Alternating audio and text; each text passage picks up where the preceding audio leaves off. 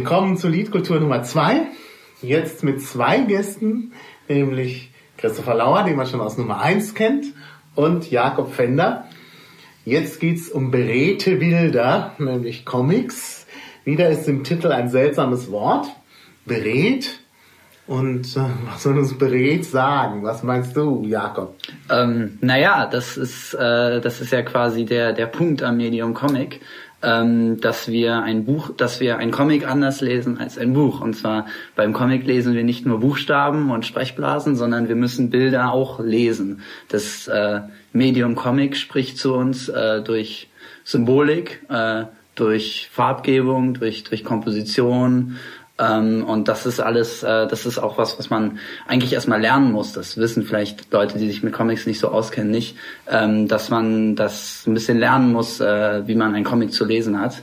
Und ähm, ja, die, die Bilder sprechen zu uns sozusagen. Genau, ja. Und eigentlich wollte ich noch ein bisschen was über das Wort berät sagen, denn das weiß äh, Jakob leider noch nicht.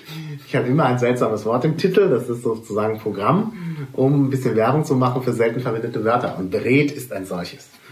Ja, berät ist äh, zu uns gekommen äh, im Grunde in einer nicht standardgemäßen Form. Denn das Standard, die standardgemäße Form von berät ist tatsächlich beredet. Aber da schon Luther dieses Wort gebraucht hat, in dieser seltsamen Form gibt es das bis heute als eben literarisch konnotiertes, literarisch gekennzeichnetes Wort. Und das ist eigentlich einfach eine Verdeutschung des Wortes eloquent. Und überall da, wo Luther in der Vulgata eloquent gelesen hat, hat er dann beredt daraus gemacht. Und so ist es dann bei uns geblieben. Das ist im Übrigen deshalb interessant, weil Luther ja immer behauptet, aus den Originalquellen zu übersetzen. Aber das ist so ein Punkt, wo man vielleicht erkennen kann, dass auch die lateinische Fassung der Bibel zur Grundlage genommen hat. So, das war jetzt Wissensverbreiterung und jetzt kommen wir zu, von der Bibel zu den Comics. Die Bibel gibt's auch als Comic. Ach ja. Habe ich aber auch nicht gelesen. Ja. Gut, das passt dann in die Kategorie Comics, die wir nicht gelesen haben. Ja, ich weiß aber auch nicht, ob man das gelesen haben muss. Ja, muss man vielleicht nicht. So, dann steigen wir mal ein. Gleich als erstes steht hier Watchmen. Ja, das ist verfilmten Comics. Ja, Jakob, sag das, mal das was. Ich einge ja, soll ich jetzt zu, zu der Verfilmung was sagen oder zu dem Comic? Ich kann ja erstmal was, was zu, zu, Watchmen allgemein sagen. Also für die, die das nicht kennen, ähm, Watchmen gilt als, äh, also gilt allgemein unter Expertenkreisen als das beste Comic aller Zeiten. Ähm, das möchte ich auch nicht anstreiten. Äh, also es ist definitiv eins, eins der erfolgreichsten Comics aller Zeiten. Das hat ähm, war auch eins der ersten, was wirklich äh, über diese Szene der der äh, Comic-Literatur hinaus äh, bekannt wurde, also auch in, in sozusagen in seriösen Literaturkreisen. Ähm, Comics werden ja immer ganz gerne so ein bisschen abgekupfert als äh, Kinder- und Jugendunterhaltung für 15-jährige pubertierende Jugendliche, ähm, was naja auch durchaus auf viele Comics zutrifft.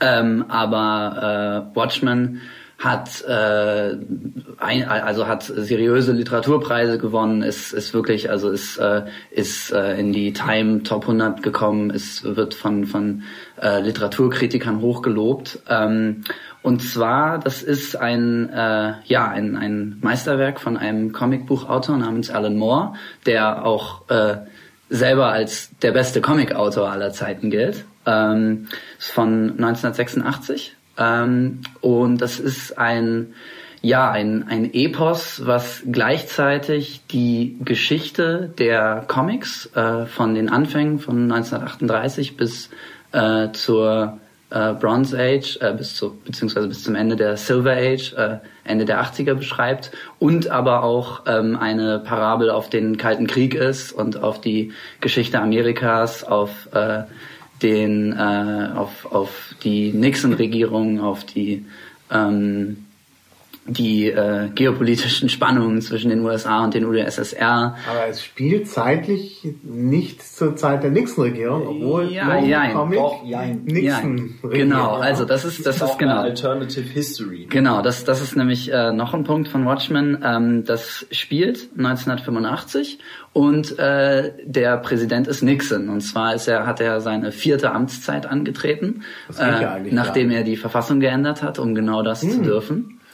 Ähm, ah, so und mäßig Da gibt es auch einen guten Grund für. Und zwar, dass ähm, die Prämisse für Watchmen ist quasi, das möglichst realistisch aufzuspinnen, was wäre, wenn es in unserer Welt Superhelden gäbe. Mhm. Und ähm, Alan Moore geht eben davon aus, äh, genau zu der Zeit, zu der äh, in unserer Welt die ersten Superhelden-Comics rausgekommen sind, also Ende der 30er, Anfang der 40er Jahre, ähm, haben sich in, in dieser Version der Zeitgeschichte äh, Menschen dazu entschlossen, sich zu kostümieren und äh, quasi Selbstjustiz zu betreiben und als Superhelden äh, verkleidet äh, Verbrechen zu bekämpfen. Und äh, das hat dann natürlich, äh, es wurde dann zu einem großen Boom, es kommen immer mehr. Ähm, der Punkt ist auch, also es sind es keine, keine Superhelden mit Superkräften, zumindest äh, da noch nicht. Es gibt dann tatsächlich später einen, der auch Superkräfte hat, aber ähm, der Großteil der, der Charaktere hat keine Superkräfte. Das sind einfach nur verkleidete äh, Verbrechensbekämpfer, also so wie Batman zum Beispiel, der ja auch keine Superkräfte hat. Und ähm, Alan Moore spinnt das eben weiter. Was hat das für Auswirkungen auf eine Gesellschaft, wo äh, Selbstjustiz in Form von, von kostümierten äh, Polizisten oder kostümierten Verbrechensbekämpfern gelebt wird? Ja. Äh, ich glaube, weil gerade die Frage auch im Chat aufkommt, ist, dass du nochmal mehr auf dieses ähm, Golden Age, auf die Silver Age ja. Eingehen Ja, das ist, ja, das, das, das ist ganz wichtig. Obwohl ich ja. Watchmen gelesen habe, aber... Ja, das, das ist ein wichtiges Konzept, wenn man Comics so ein bisschen einordnen möchte. Also es gibt im Grunde äh, vier Ages, äh, in die man Comics so grob einordnen kann. Das ist Golden Age, Silver Age, Bronze Age und Modern Age, wobei die Modern Age auch manchmal Iron Age genannt wird. Das ist ja ähm, wie bei der äh, lateinischen ja. äh, Literatur. Das ja. ist doch auch so, das goldene Zeitalter. Ja, ja, das ist, ja, das, das, ist, eben, die Anlehnung, ja, also. Naja, das ist, äh, man versucht ja auch, also die, die Comic-Scholars versuchen ja Comics immer in ein, ein seriöses Licht zu rücken und da helfen solche, solche Epochen immer. Mhm. Ähm, das, das klingt dann alles schön äh, akademisch. Ja, ähm, also die, die Golden Age ist quasi die, die, die klassische, das klassische Zeitalter der Comics. Das ging so ähm, mit dem Aufkommen von Superman bei äh, in Action Comics Nummer 1 1938 ähm, bis Ende der 40er, Anfang der 50er. Damals wurden die ja die ganz klassischen Superhelden geschaffen. Das sind Captain America, Wonder Woman, Batman, ähm, Superman natürlich äh, und ja der Flash ein bisschen später. Ähm, sozusagen also wirklich die die die äh, die Standard-Superhelden, die ja auch ja im Grunde die bekanntesten sind. Und ähm, das ist äh, der, der Comic-Boom, der in den 40er Jahren in den USA sehr stark war, ist dann nach dem Zweiten Weltkrieg äh, ziemlich stark zurückgegangen. Ähm, so Mitte der 50er Jahre, da wurden dann auch Comics einer immer stärkeren Zensur unterworfen durch den McCarthyismus und so weiter. Und äh, dadurch sind vor allem auch Superhelden-Comics sehr, sehr stark zurückgegangen bis sie dann Anfang der 60er, äh, beziehungsweise Ende der 50er, einen neuen Boom erlebt haben und das war dann die sogenannte Silver Age. Da wurden Comics so ein bisschen neu erfunden. Da ist dann äh, zu der, äh, also zu der damals dominanten Comicfirma DC, die es ja auch heute noch gibt, die zweite große Firma dazu gekommen, Marvel, die mit neuen Superhelden den Markt belebt hat und zwar mit ähm, facettenreicheren, also mit äh, Anti-Helden und mit mit äh, Superhelden, die eben nicht so dieses äh, dieses Superman-artige hatten, sondern die eben auch selber Probleme hatten und mit denen sich die Leute besser identifizieren konnten. Das waren Spider-Man, das waren Fantastic Four zum Beispiel. Und die haben dann die sogenannte Silver Age eingeläutet. Ähm, das ging so von ja, Anfang der 60er bis in die 70er rein. Ähm, und äh, ja, dann gab es wieder einen Bruch. Ähm, Comics wurden, wurden sozialkritischer, wurden realistischer, ähm, haben, haben mehr soziale Themen etc. angesprochen. Ähm, und das war dann die sogenannte Bronze Age. Und die hat bis Ende der 80er äh, angehalten und deren Ende wird allgemein äh, äh, wird wird allgemein mit Watchmen und mit also Watchmen von Alan Moore und The Dark Knight Returns von Frank Miller angesetzt. Und äh, die, das waren eben dann Comics, die, die sehr, sehr dunkel, sehr, sehr ernst waren, sehr ähm, mit sehr, sehr äh, ernsten Themen sich befasst haben, überhaupt nicht mehr episch waren. Ähm, und das hat dann die sogenannte Modern Age einge eingeläutet, beziehungsweise damals wurde es noch Dark Age genannt, weil viele dann auf diesen Zug aufgesprungen sind, auf diesen äh, Dark Knight Returns Zug und haben dann eben alle Grim and Gritty Comics gemacht und alles mhm. war nur noch irgendwie schlecht und dunkel und ja. mit monochromen Farben und brutal. Hängt ja auch mit der Zeit zusammen. Ja, ja, genau. Das ist, äh, man, man kann Comics auch immer sehr gut an, an, der, an der Zeitperiode messen. Mhm. Ähm, ja, das, also diese Dark Age ging dann so bis Ende der 90er, wird aber heute als Teil einer größeren Modern Age äh, gesehen, in der wir uns jetzt immer noch befinden. Also bis in die 2000er, wobei es Anfang der 2000er wieder fröhlicher geworden ist in den Comics. Aha. Ja, ja das so als, als kurzen Umriss. Ja, aber Watchmen ist ja ein relativ neuer Comic, oder? Ja, naja, ja, wie gesagt, also Watchmen ist 86, entweder 87, der letzte ja. Bronze Age oder der erste Modern Age Comic ja. sozusagen. Also im, in, in Terms of Comics äh, relativ neu. So, vielleicht kann man kurz nochmal die Handlung von Watchmen zusammenfassen, damit äh, die, die es nicht kennen, wissen, worum es geht. Ja, das ist schon mal gar nicht so einfach. Ja, ja. Ähm, ja es gibt einen Plot und es gibt eine Handlung. Und ja, ja, ja, ja, das stimmt. Also, äh, ich meine, das ist das, was ich eigentlich sehr gut fand an dem Comic. Ich mag ja auch Filme, die nicht so linear sind. Und es ist eben auch, äh, ja, es sind viele Rückblicke, es ist alles total durchmischt. Dann gibt es immer noch diese nicht comichaften Teile dazwischen, nochmal andere Texte. Und dann gibt's noch eine Geschichte in der Geschichte und so. Aber ja. du wolltest was sagen, Christoph. Ach so, nö, ähm, also ich äh, glaube, dass Jakob das wahrscheinlich irgendwie viel besser erklären kann ähm, als ich, aber dann ähm, vielleicht unterbrichst du mich einfach, ähm, wenn ich Bitte. groben Blödsinn erzähle. ja. ähm, also wie Jakob das eben schon äh, richtig beschrieben hat, geht es halt in Watchmen um Superhelden, die halt eben keine Superheldenkräfte haben. Und ähm, dann äh, äh gibt es auch, und das wird ja auch so erzählt, gibt es mehrere ähm, äh, quasi Generation von Superhelden ähm, in, in der Geschichte. Und ähm, ich glaube, da kannst du jetzt wieder, ich glaube, am Anfang war dieser Typ zum Beispiel The Hooded Justice. Ne? Hooded Justice war der allererste Superheld. Genau, war der genau. allererste Superheld und das war, glaube ich, sogar ein Deutscher.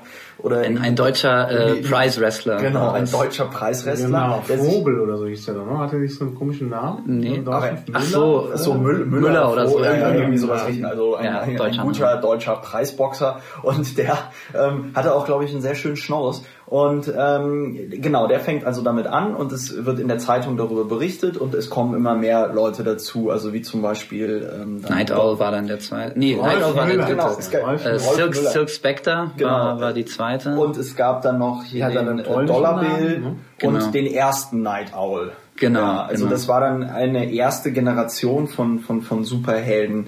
Und ähm, da fängt das dann auch schon im Grunde genommen an äh, mit den tragische Geschichten, also dieser ähm, äh, äh, Dollarbild zum Beispiel ähm, äh, musste dann damals ein, ein, ein Dasein fristen als ähm, Wachmann für eine. Ja, was heißt ein Dasein fristen? Bei, bei Dollarbill war es ja so, der wurde ja quasi, der wurde äh, von von einer Bank äh, erzeugt sozusagen. Ja, also ja, ja, ja, äh, die genau. die haben sich gedacht, es wäre doch ein toller Publicity Stunt, einen eigenen Superhelden zu haben und deshalb haben sie einfach einen einen Stuntman oder sowas äh, äh, engagiert und den zu einem Superhelden gemacht. Also er hat ein Kostüm bekommen und war dann der Superheld, der diese Bank beschützt und der hieß natürlich Dollar Bill. Ja. Und da gab es aber dann eine ganz tragische Geschichte. der hatte genau, nämlich ein Cape, Cape genau. und es gab einen einen Banküberfall ähm, und äh, er ist mit seinem Cape in der in der Dreh Drehtür äh, fest, fest äh, äh, hat, hat sich verhindert und wurde dann erschossen. Ja. Und das war also der erste der erste tragische Superheldentod in der da, Geschichte ja, von Watchmen. Und daher kommt nämlich dieses keine Capes bei The Incredibles. Genau, das ist also, eine, The Incredibles ist auch eine ganz tolle Dekonstruktion von, von dieser Superheldengeschichte. Ja, ja. Ähm, okay, also es geht dann weiter, es kommt dann, es gibt dann so eine zweite äh, äh Generation von ähm, äh, Superhelden äh, in diesem in diesem Buch mit dem mit dem zweiten Night Owl und dem zweiten Silk Spectre und ähm, dem Clown. Ne? Der, der, der Comedian. Der, Comedian, genau. Der Comedian, und dann genau. gibt's noch Captain Metropolis und äh, natürlich Dr. Manhattan. Ja, ja Dr. Manhattan ist ja dann echt. Der ist besonders, weil der hat genau. tatsächlich Superkräfte. Genau, das ist der einzige, das, das einzige übernatürliche Element in der ganzen Geschichte ist dieser Dr. Manhattan. Also das ist auch so eine, so eine klassische Origin-Story im Grunde. Das ja. ist ein Physiker, der, da geht ein Experiment schief und der wird in seine Atome zerlegt und baut sich dann selber wieder zusammen und wird zu so einem, zu so einer zu so einem gottartigen Wesen irgendwie. Ja. ja. Äh, äh, und Ozymandias haben wir jetzt vergessen. Ja, genau. Ozymandias. Der spielt dann ja. auch innerhalb des Plots äh, eine, wichtige eine ganz Rolle. wichtige Rolle. wir wollen ja nicht alles verraten. Wir wollen nicht alles verraten. Genau. Und ähm, Genau, und ähm, diese, diese, ähm, dieser Comedian ähm, ist halt im Grunde genommen auch der Anlass des, ähm, des, des, des ja, Buches. Tot, genau. Weil er, er wird nämlich am Anfang des ähm, Comics wird er umgebracht. Und dann kommt, ähm, ach, Rorschach. Äh, Rorschach. Genau, Rorschach haben wir auch vergessen zu erwähnen. Der ähm, äh, zeichnet sich dadurch aus, dass er halt voll in dieses ähm, Superhelden ähm, Vigilante, also Selbstjustiz drin ist und auch ähm, im Grunde genommen äh, bei ihm die Frage ist, ist im Grunde genommen seine echte Person, sein, sein alter Ego, weil er so vollkommen in dieser äh, Rorschach-Rolle mhm. irgendwie aufgeht und der zeichnet sich dadurch aus, dass er eine, eine Maske hat, die äh, mit äh, Pigmenten irgendwie behandelt worden das ist. Das zwei ist zwei verschiedene Öle, ja. die irgendwie äh, in seiner in seiner Maske hin und her äh, schwimmen und dadurch sich immer so Rorschach-testartige Muster bilden. Ja. Und äh, ja, die dann, die dann natürlich visuell vom Zeichner benutzt werden, um bestimmte Emotionen darzustellen ja. und so. Das ist auch ganz interessant. Ja. Und ähm, der zeichnet sich halt auch so durch so eine gewisse MacGyver-Fähigkeit aus, dass er also mit einfachen Mitteln äh, auch in der Lage ist, sich äh, quasi straßenkampfmäßig äh, äh, zu wehren. Also dann gibt's da eine Szene, in, äh, wo, wo die Polizei ein Haus stürmt, mhm. wo sie ihn ähm, äh, verhaften wollen. Und ähm, er wehrt sich dann mit einer mit einer Sprühdose und Pfeffer und Streichhölzern. Also das ist alles sehr interessant. Obwohl ähm, er hinterher doch verhaftet wird. Obwohl ja. er hinterher doch verhaftet wird. Ähm, was ja wichtig ist für den weiteren Verlauf der Geschichte. Was wichtig ist für den weiteren Verlauf der Geschichte. Es gibt eine Liebesgeschichte. Ja, ja, das ist das ist auch ja gut, aber die ist jetzt äh, wahrscheinlich so ziemlich das Unwichtigste. Ja, das ist echt unwichtig.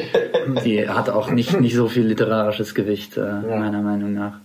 Ja, ähm, genau, also das, also ähm, ja, nochmal ein bisschen zum Plot. Also es ähm, fängt eben damit an, dass der Comedian umgebracht wird, was Rorschach dann auf die Spur bringt. Äh, es ist jemand, es möchte jemand äh, kostümierte Superhelden äh, umbringen. Und äh, im Grunde, also der ganz oberflächliche Plot, ist einfach nur, Rorschach versucht rauszufinden, wer die Superhelden tötet. So ja. ungefähr. Also der, der Plot ist jetzt wirklich auch äh, nicht, nicht äh, viel äh, komplexer als, als das, aber was eben das Komplexe an der Geschichte ist, ist die ganze, die ganze Hintergeschichte, der ganze Hintergrund. Mhm. Also es ist eben, es geht äh, um diese einzelnen Charaktere und deren Geschichte in dieser Zeit und äh, es wird äh, die, diese Gesellschaft ähm, von, von allen möglichen, aus allen möglichen Winkeln beleuchtet, wie Superhelden in so einer Gesellschaft funktionieren und wie so eine Gesellschaft mit Superhelden funktioniert.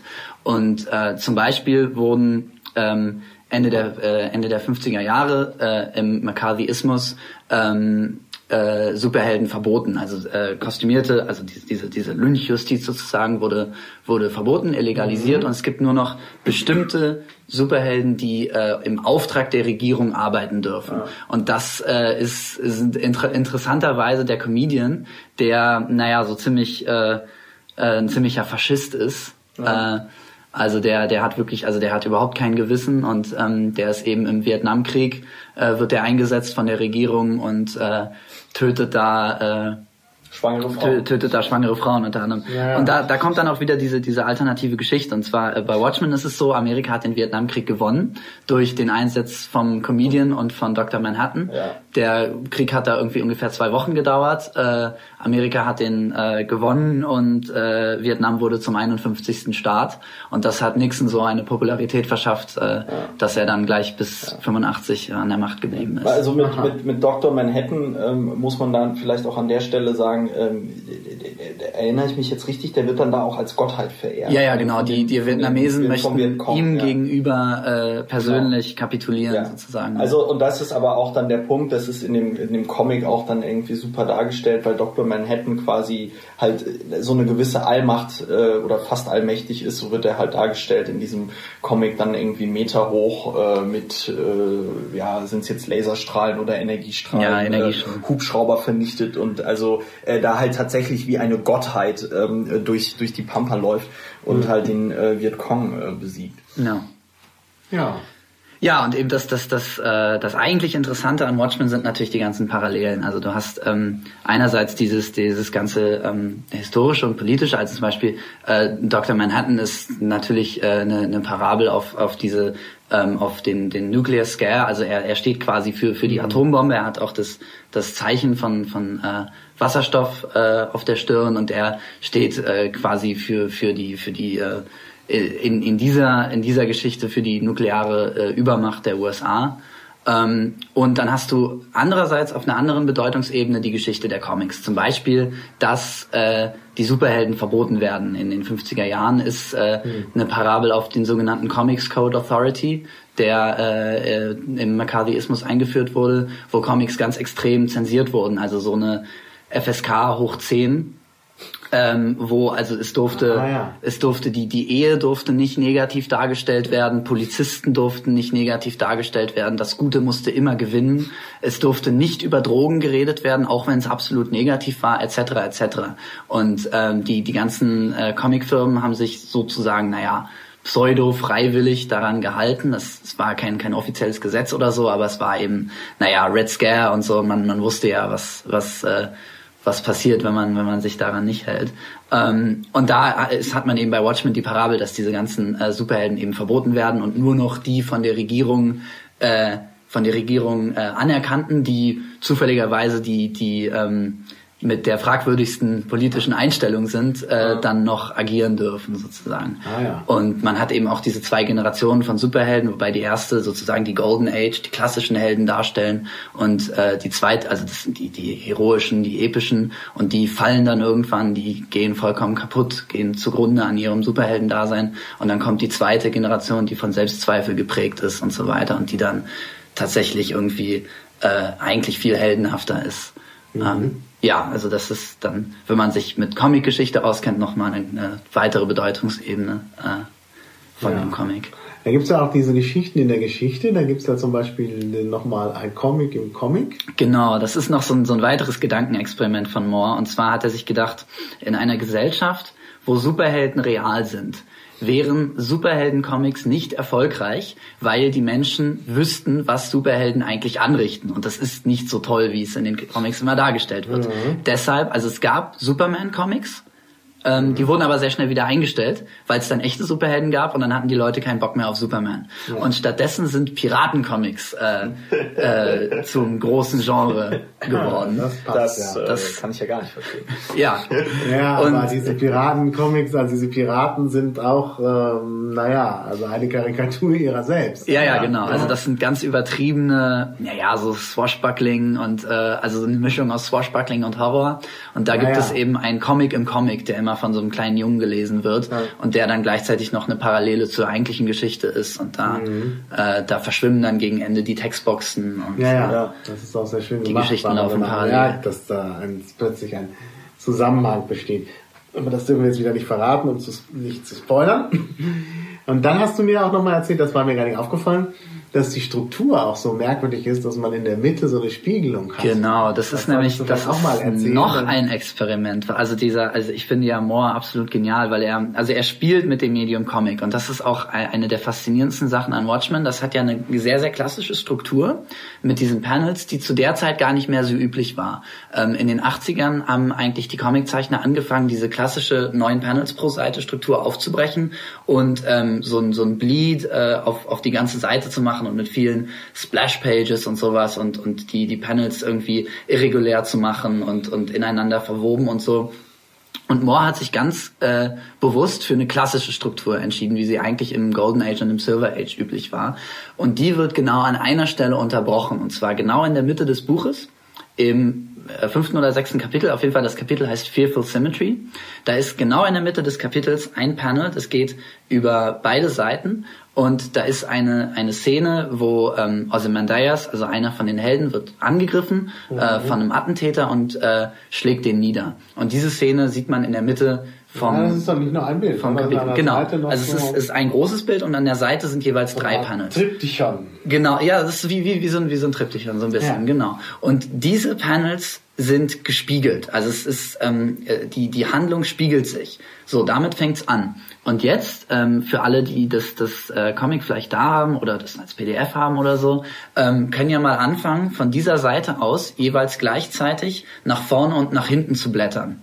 Und äh, die werden feststellen, dass sich jeweils die erste und die letzte Seite, die zweite und die vorletzte Seite, die dritte und die vorvorletzte Seite und so weiter äh, perfekt spiegeln. Und zwar in der Handlung, in den Charakteren, die vorkommen, in den Dialogen, in der Symbolik und in der Farbgebung ist dieses Kapitel einfach perfekt in der Mittelachse gespiegelt. Das hast du mir erst gesagt, als ich das schon gelesen hatte. Jetzt kann ich es nicht mehr nachprüfen. Ja, ich kann es dir ja nochmal äh, ja, zukommen lassen. Ich habe auch irgendwo gesehen, dass das als PDF gibt, aber wahrscheinlich nur illegal. Also es gibt die, äh, es gibt ein paar Beispiele auch auf der englischen Wikipedia. Da wird das auch erwähnt. Da gibt es ein, also nicht das komplette Kapitel, aber man, man sieht das so ein bisschen. Wenn man das ja, komplette Kapitel hat, ist das natürlich. Ja. Und dieses Kapitel hat eben auch so einen extremen Spannungsbogen, der genau an dieser Spiegelung in der Mitte eben seinen Höhepunkt erreicht. Mhm. Ähm, ja, und das ist eben das ist ein weiteres Experiment. Also äh, Watchmen ist ein Experiment auf sehr, sehr vielen Ebenen. Eben auch ein Experiment mit dem Medium Comic, mhm. äh, was man damit alles erreichen kann. Ähm, und ist deshalb auch in dem Sinne eigentlich unverfilmbar, äh, weil es ein Comic als Comic ist. Und jedes andere Medium, in das diese Geschichte übertragen werden würde, äh, kann dem einfach meiner Meinung nach äh, nicht, nicht gerecht werden. Ja.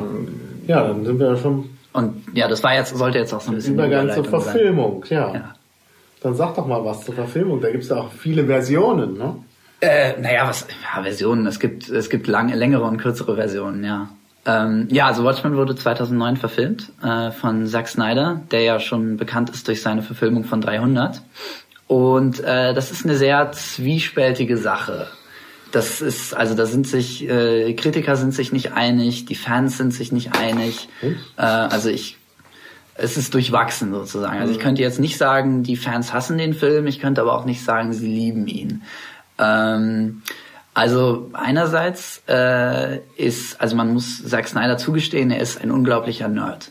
Und er hat äh, wirklich versucht, jedes Detail dieses Comics auf den Film zu übertragen. Also man hat da, man, man hat Schilder im Hintergrund, die im Comic ab und zu mal vorkommen, die dann im Film auch gezeigt werden. Die Szenen werden teilweise wirklich eins zu eins übertragen. Ähm, also es ist ein, ein unglaublicher, äh, unglaubliche Liebe zum Detail. Und dann erlaubt er sich aber so ein paar grobe Schnitzer, wo man sich wirklich denkt, ja. Äh, der hat den Comic nicht verstanden. Ja. Mhm, und das was? ist, ähm, zum Beispiel? naja, zum Beispiel so Sachen wie übertriebene Brutalität in Szenen, wo es eigentlich mhm. nicht angemessen ist. Mhm. Ähm, und das Ende ist komplett anders. Ja. ja gut, aber das kann ich wo man, Was man aber auch wieder, also ich finde das gar nicht mal so schlecht, aber es ja, ist, ähm, ja, äh, ja, aber das ist, äh, das ist, das, ich habe und das finde ich nämlich ganz interessant, dass du jetzt gesagt hast, dass Zack Snyder sich an alle Details hält.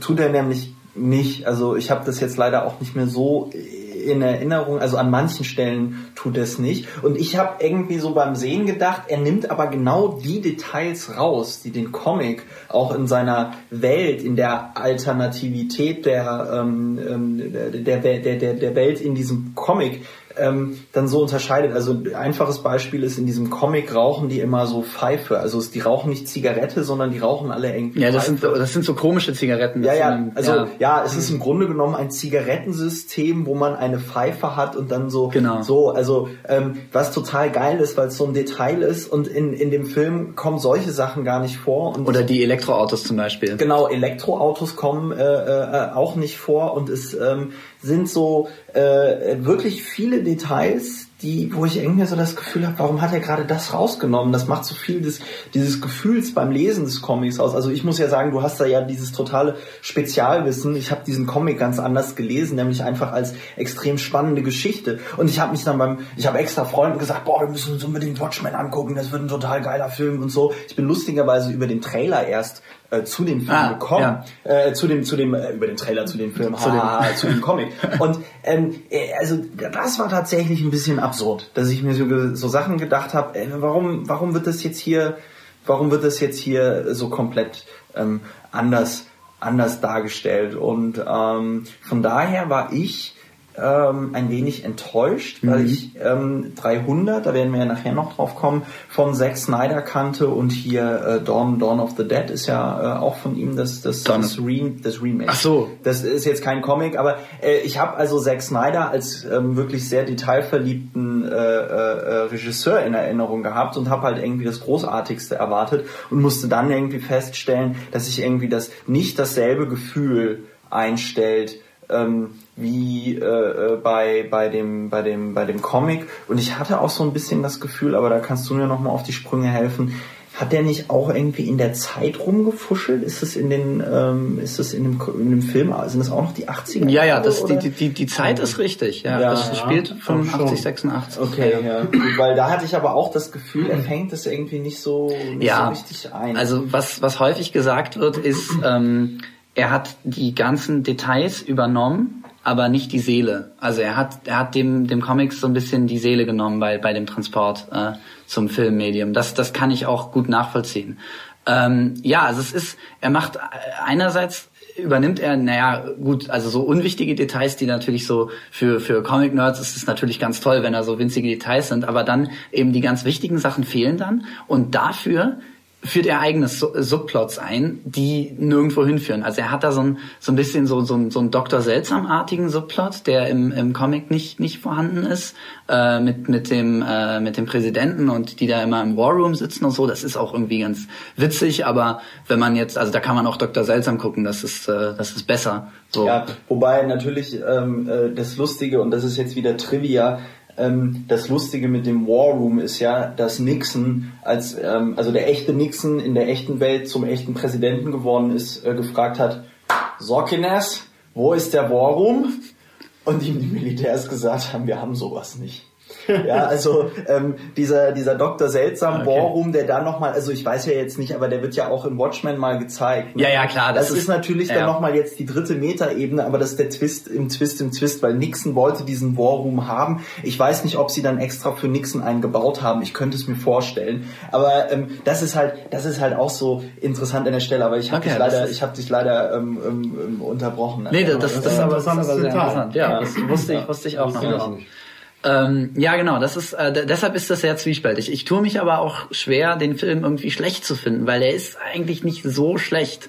Ähm, was zum Beispiel ganz, ganz toll ist, ist die Musik. Ja. Ähm, also da hat sich Snyder wirklich Mühe gegeben. Der Soundtrack ist genial. Ja. Also es fängt an mit äh, Bob Dylan, The Times ja. They Are a Changing. Ja. Und man hat so ein, ähm, das ist auch das, wo, wo, wo er am kreativsten ist, meiner Meinung nach. Im ganzen mhm. Film ist dieser Vorspann. Und zwar, also der, der, der, der ganze Film ist ja eigentlich nur das, das Comic abgedreht mit so ein paar veränderten Details, aber ja. es gibt diesen Vorspann. Der ist geil. Äh, du, nee, erzähl, bist erzähl. schon total ja, ja, enthusiastisch. Ich bin, ja, ich was bin man im Podcast leider nicht sieht, ich nicke so sehr, weil, weil Jakob hat total recht.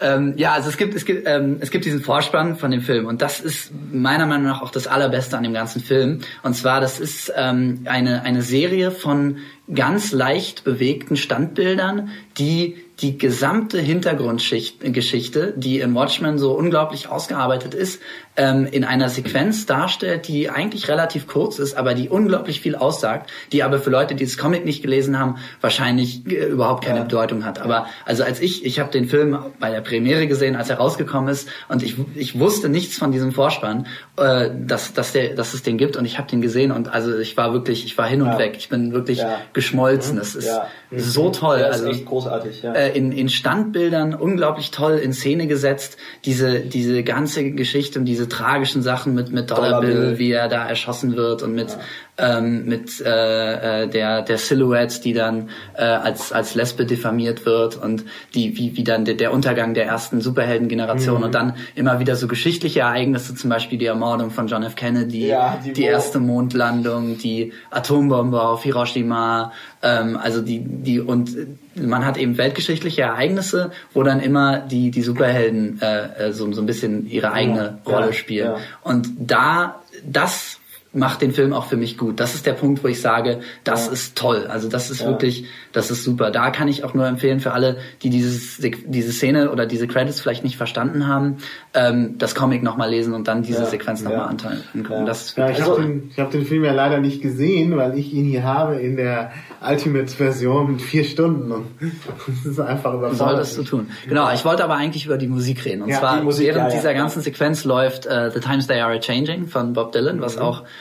nicht besser, nicht besser sein könnte. Und dann hat man ähm, in eine Beerdigungsszene mit Simon und Garfunkel, ähm, ja. äh, The Sound of Silence, man hat äh, 99 Luftballons von ja, Nena. Von Nena ja. ähm, und man hat, das, muss ich halt noch sagen, das ist auch wieder so Meta-Meta-Ebene und zwar affengeil. Und zwar gibt es dieses Lied von den Smashing Pumpkins, The Beginning is the End is the Beginning. Genau, das im Trailer. Das, genau, das, das ist auch, das kennt man aus dem Trailer äh, von Muse, Take Take a Bow äh, ist auch genau, in dem Trailer in drin, ist, auch Trailer, ein, ja. ist auch ein super äh, Lied, aber ähm, äh, dieses äh, äh, The Beginning is the End is the Beginning ist nochmal die Meta-Meta-Ebene, denn dieses Lied ist auch in einem anderen Superhelden-Soundtrack, in einer anderen Version drin, und zwar Batman ähm, äh, und und und äh, äh, Robin, mhm. äh, der von von hier von Joel Shoemaker, der Film mit äh, dem ganz furchtbaren ähm, Mr. Freeze, ja, ja, der ein richtig grottenschlechter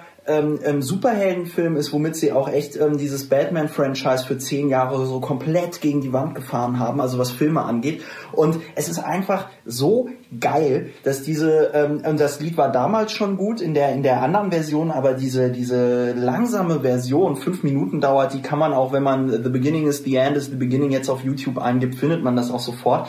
Und das ähm, fängt auch nochmal so von der von der Stimmung her, finde ich total dieses dieses ähm, weil die Apokalypse, und das ist ja auch, auch ein Element von Watchmen, diese Atomuhr, die Doomsday Clock, die Doomsday ja, genau. Clock ähm, mhm. dieses äh, Gefühl aus den 80er Jahren, dass irgendwie äh, äh, die atomare Apokalypse bevorsteht, und das ist ja auch bei Dr. Manhattan, der spielt ja insofern eine riesengroße Rolle, ich mache hier immer mehr Klammern auf, Dr. Manhattan spielt ja für die USA in diesem Buch eine so große Rolle, ja. weil er im Grunde genommen ist das, ist das Zünglein an der Waage, ihr könnt auch hier ähm, MAD, äh, Massive, äh, äh, Multi, nee, ähm, äh, die Mad-Doktrin, was war das nochmal? Ähm, assured, Dis Mutual, Assured, assured Destruction. Destruction. Genau, und ähm, die, die, sitzen dann halt irgendwann im Warroom und merken, selbst Dr. Manhattan wäre nicht mehr in der Lage, die, die, die, die sowjetischen Atomraketen alle zu vernichten. Ja, wenn er 99 Prozent vernichten würde, dann würde das eine Prozent immer noch die gesamte ah, äh, Ostküste, Ostküste auslöschen. Genau. Und ähm, das ist einfach, das ist einfach, ähm, und jetzt mache ich die Klammern wieder zu, dieses Lied, The Beginning is the End is the Beginning, äh, fängt das nochmal alles irgendwie äh, wahnsinnig, wahnsinnig gut an und ähm, am Ende noch im Abspann äh, First We Take Manhattan, uh, Then We Take Berlin, auch ein affengeiles mhm. Lied einfach. Ja. Also äh, großartiger Soundtrack. Ja, dann dann noch äh, das Jimi Hendrix Cover von All Along the Watchtower, natürlich auch wieder von Bob Dylan. Ja, also äh, der der Soundtrack ist es wirklich wert. Also wenn man ja. äh, allein schon, also für für Leute, die irgendwie in der Zeit gelebt haben und diese Songs äh, kennen, das ist also das ist wirklich äh, ja. das ist toll. Der der Film in sich ist tatsächlich nicht äh, jetzt irgendwie schlecht. Nur ähm, man erwartet halt tatsächlich, wie, wie du das gesagt hast, man erwartet irgendwie was anderes, weil er die Stimmung des Comics halt einfach nicht auf die Art und Weise einfängt. Wobei ich jetzt die Ultimate äh, Extra äh, Mega-Version vier Stunden dauert. Ja. ja. ja die würde ich mir auch mal gerne angucken. Ja, da ist nämlich, da, da, ist das Coole, da ist dieser Comic im Comic noch mitverfilmt. Ah. Und zwar, das haben die ja als eigenen Kurzfilm verfilmt, ja. als Animation. Ja. Äh, gesprochen von Jared Butler, der ja den Leonidas in 300 äh, äh, gespielt hat, also auch tolle, tolle Stimme. Ja, und das gibt's als eigenen, ja. Leonidas, ja. Entschuldigung. Das gibt's als eigenen Animationsfilm und den haben sie für den Ultimate Cut mit dem äh, Film äh, also wird es wird reingeschnitten und da gibt's noch mal ein paar Zusatzszenen, also mit dem Jungen, der da die Comics liest und dem ja. Comichändler. Ähm, also das macht den Film noch mal um Längen besser, finde ich, ja. weil man eben noch diese zusätzliche Ebene ja. hat. Das ist mhm. das ist sehr sehr sehr sehr gut. Ja. Ja. Ja. ja. Was, was, was ich noch was ich noch ganz interessant finde ähm, an, an, an Watchmen jetzt als ähm, Comic ist halt noch mal wirklich dass der echte Superheld, also mit den übermenschlichen Kräften, äh, der Dr. Manhattan, halt tatsächlich auch nochmal ähm, äh, die Art und Weise, wie dann die Gesellschaft mit ihm umgeht, auch nochmal den tatsächlichen Impact eines Superheldens auf eine Gesellschaft irgendwie mhm. zeigt. Weil das Problem, wenn man jetzt Comics davor äh, äh, irgendwie nimmt, also man hat irgendwie diese ganzen, also die, die Erde wird irgendwie bevölkert von, von also zum Beispiel bei X-Men auch, ne? Also ja. die Erde wird von super intelligenten Superhelden mit Superkräften bevölkert und aber die Leute fahren alle noch mit ihren Mopeds und alles ist irgendwie so wie immer. Und Dr. Manhattan mit seinen Superkräften, die also bis auf atomare Ebene runtergehen, also er kann wirklich jedes Atom einzeln verändern und steuern, äh, ist halt irgendwie in dem Comic halt dann auch einfach in der Lage, eine Möglichkeit zu entwickeln. Ähm, ich weiß jetzt nicht genau, wie man also diese Lithium-Ionen-Batterien irgendwie oder genau. halt so Akkus äh, super billig herstellt, Stromversorgung billig. Also es ist auch in einer gewissen Weise, obwohl diese atomare Vernichtung so äh, über den über den äh, Köpfen hängt, äh, ist das auch eine bessere Welt, weil sie alle die Elektroautos fahren und ähm, mhm. Dr. Manhattan quasi nochmal so eine neue Welle des technischen Fortschritts irgendwie Naja, das, das sind äh, eben die, die, die Implikationen des Nuklearzeitalters so ein bisschen. Also ja, sowohl ja. die, die positiven als auch die negativen. Äh Aber er wird ja auch schlecht gemacht. Es gibt ja, ja die Geschichte mit dem, mit dem Krebs. Das ja, das ist aber ein Teil des Plottes im Kampf gegen Plottes. die Superhelden, genau. dass man versucht, Dr. Manhattan zu diskreditieren und zu sagen, ja. der macht Krebs. Ja. Naja, aber wenn man das jetzt wieder auf die richtige Welt überträgt, dann. Naja, ja, ja, klar. Also man hat eben, er, er hat diese, diese wunderbare Technologie und macht wirklich alles besser und Elektroautos und super. Ja. Und äh, gleichzeitig ist er aber auch die Verkörperung von absoluter nuklearer Zerstörung sozusagen. Ja. ja. Was, aber was, was auch ähm, nochmal mir gerade einfällt, was auch wichtig ist äh, bei Dr. Manhattan, ist, er nimmt die, die Zeit er nimmt Zeit nicht linear wahr, ja, genau, sondern das, er das ist. Auch, das ist auch sehr interessant. Diese Wahrnehmung der Zeit, das hast du mir mal gesagt und das stimmt auch, das ist äh, total eindrucksvoll. Äh, der nimmt ja die Zeit so wahr, wie der Comicleser sie auch wahrnimmt. Genau. Der Comicleser kann ja er auch kann vorwärts und rückwärts Was man blättern. übrigens auch macht in dem Comic. Weil genau. es halt so verworren ist, ja. denkt man ja, Moment, wie war denn das jetzt? Und dann blättert man nochmal zurück und liest nochmal, wie war es mit Holy Justice ja. und so. Und das genau das macht Dr. Manhattan. Genau. Und da gibt es eine ganz tolle Szene, wo er diesen Monolog hält und äh, alles alles vollkommen durcheinander erzählt. Ja. Also sein, er erzählt und, seine Lebensgeschichte und das ist aber ja. absolut nicht linear. Und das ist genauso, wie man auch diesen Comic lesen kann. Ja. Und zwar kreuz und quer.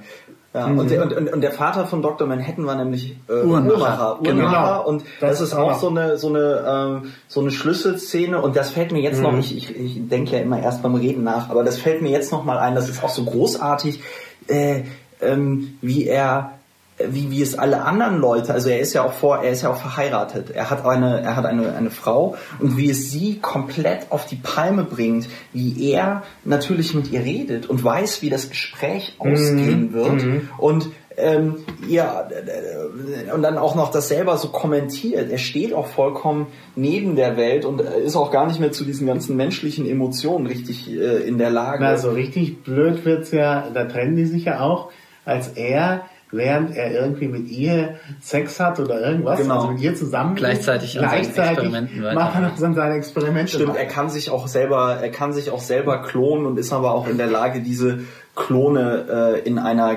gesamten Consciousness, äh, ich habe jetzt nicht das deutsche Wort, quasi zu betreiben. Genau. Mhm. Ja.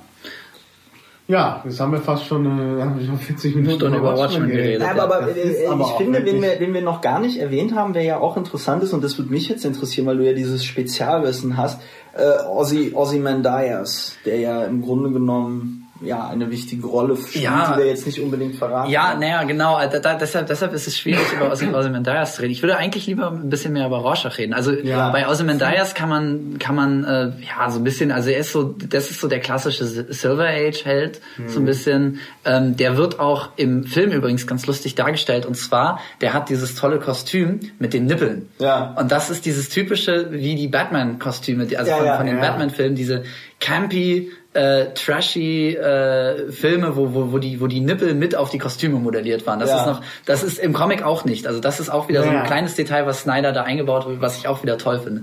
Aber viel mehr kann man zu Ozymandias eigentlich nichts sagen. Ja. Ähm, aber wen ich noch, äh, wen ich viel interessanter finde, ist Rorschach. Zwar mhm. Rorschach ist ja eigentlich so ein bisschen der Protagonist, äh, zumindest vom Plot, und das ist sehr, sehr interessant, weil der eine extrem überzeichnete Karikatur von Batman ist. Ähm, zumindest kann man das so lesen. Ja. Und zwar, er ist der, er, er ist der, der auch so eine Art Dark Knight, der ist ähm, ein, ein Vigilante, ähm, er, er ist ein Einzelgänger, er hat seine, seine eigenen Moralvorstellungen, er sieht alles ziemlich schwarz und weiß und er arbeitet komplett äh, auf eigene Faust und wird von der Polizei gejagt. Und mhm. ähm, Batman, Batman eignet sich hervorragend, um den kritisch zu lesen. Äh, und Batman, Batman ist sehr, sehr interessant, weil das wahrscheinlich der Superheld ist, der von den meisten Autoren unterschiedlich interpretiert wurde. Also es gibt den absolut heldenhaften Batman, der nur Gutes, äh, der, der nur Gutes äh, tut und der absolute Gutmensch ist und äh, die Menschen rettet. Und es gibt den ganz extremen faschistoiden Batman, wie er auch teilweise von Frank Miller dargestellt wird und von anderen, die man eher so ins ja ins ins äh, konservative reaktionäre Spektrum einordnen kann und zwar einer, der sich über das Gesetz stellt, weil er das Gesetz für zu weich hält, weil er der Meinung ist, äh, Polizisten äh, gehen nicht hart genug mit mit Kriminellen um und ähm, die müssen eben da, da braucht es jemanden, der über dem Gesetz steht und der die, der die Leute wirklich bestraft. Und äh, gut, bei Batman hat man immer noch so diese Grenze, das ist ja im, das ist das Einzige, woran sich die Autoren halten, ist, dass Batman niemanden umbringt. Ähm, das ist bei Rorschach nicht so. Rorschach bringt seine Leute, seine, seine, ja. äh, die Leute, die er jagt, grundsätzlich um. Ähm, tut ihnen sehr weh. Oder, oder verletzt sie sehr, sehr stark. Ähm, ja, auf jeden Fall, also Rorschach ist einer, der, der sich selber als, als absolute moralische Instanz sieht. Und der ist, ähm, der ist absolut konservativ, also ist äh, in, in seinen Wertvorstellungen. Ähm, und äh, also geht schon sehr, ja, sehr stark Frage, in so eine, was man konservativ nennt, ne? Also Leute umzubringen. Ja, naja, also äh, im, im nee, Sinne von. Äh, also also er ist, er ist absolut homophob und er, er äh, hat immer Hasstiraden auf, auf, die, auf die Liberalen und die Demokraten und ja. die sind ihm alle und äh, äh, was daran liegt, wie er aufgewachsen ist. Ne? Also ähm, er hatte, ähm, um es mal kurz zu, er hatte eine schwere Kindheit. Ja, genau. Er hatte Aber er ist trotzdem Kindheit. derjenige, mit dem man, mit dem sich der Leser genau. am meisten identifiziert. Genau, und das ist auch das, das ist auch wieder ein sehr, sehr interessantes Element bei Watchmen, ist äh, die Identifikation mit Rorschach, ähm, weil man man sich eigentlich nicht mit ihm identifizieren möchte, aber er der übt so eine so eine unglaublich Faszination aus. Das ist zu vergleichen äh, so ein bisschen mit Heath Ledgers Darstellung vom Joker. Mhm. Äh, der ist ja, ja auch ja. der Böse, aber ja, die Leute finden ihn toll und die finden ihn eigentlich viel toller als Batman. Batman ist irgendwie. Mh. Aber der der Joker ist faszinierend und das ist bei Rorschach genauso. Der ist ähm, der ist elektrisierend irgendwie in seiner Art. Der ist auch im Film sehr sehr gut dargestellt. Der ist getrieben halt. Ne? Ähm, genau und er ist aber eigentlich äh, vollkommen psychotisch. Also er ist ein Soziopath. Mhm. Ähm, vollkommen verrückt, ähm, hat irgendwie seine Prinzipien und, und lässt nicht mit sich reden äh, und äh, ja, hinterlässt, in, in, äh, hinterlässt Leichen in, um, äh, bei der Umsetzung seiner Moralvorstellung. Mhm. Und da haben wir ja auch drüber geredet, ähm, ob man das jetzt, äh, wie man das jetzt zu interpretieren hat als Leser. Also äh, ich bin ja der Meinung, Alan Moore spielt mit uns ähm, der mhm. möchte uns das so ein bisschen vorhalten, ja. äh, dass wir das faszinierend finden, aber eigentlich kritisiert er es. Und du hast das so ein bisschen anders interpretiert. Dazu vielleicht nochmal so der bisschen extratextuelle Kontext. Ähm, Moore ist zum Beispiel überzeugter Anarchist mhm. ähm, und versucht das auch zu leben. Mhm. Äh, das sieht man ja auch, also an V Vendetta ist ja eigentlich eine Flamm, ein flammende äh, äh, Verteidigung des, des Anarchismus.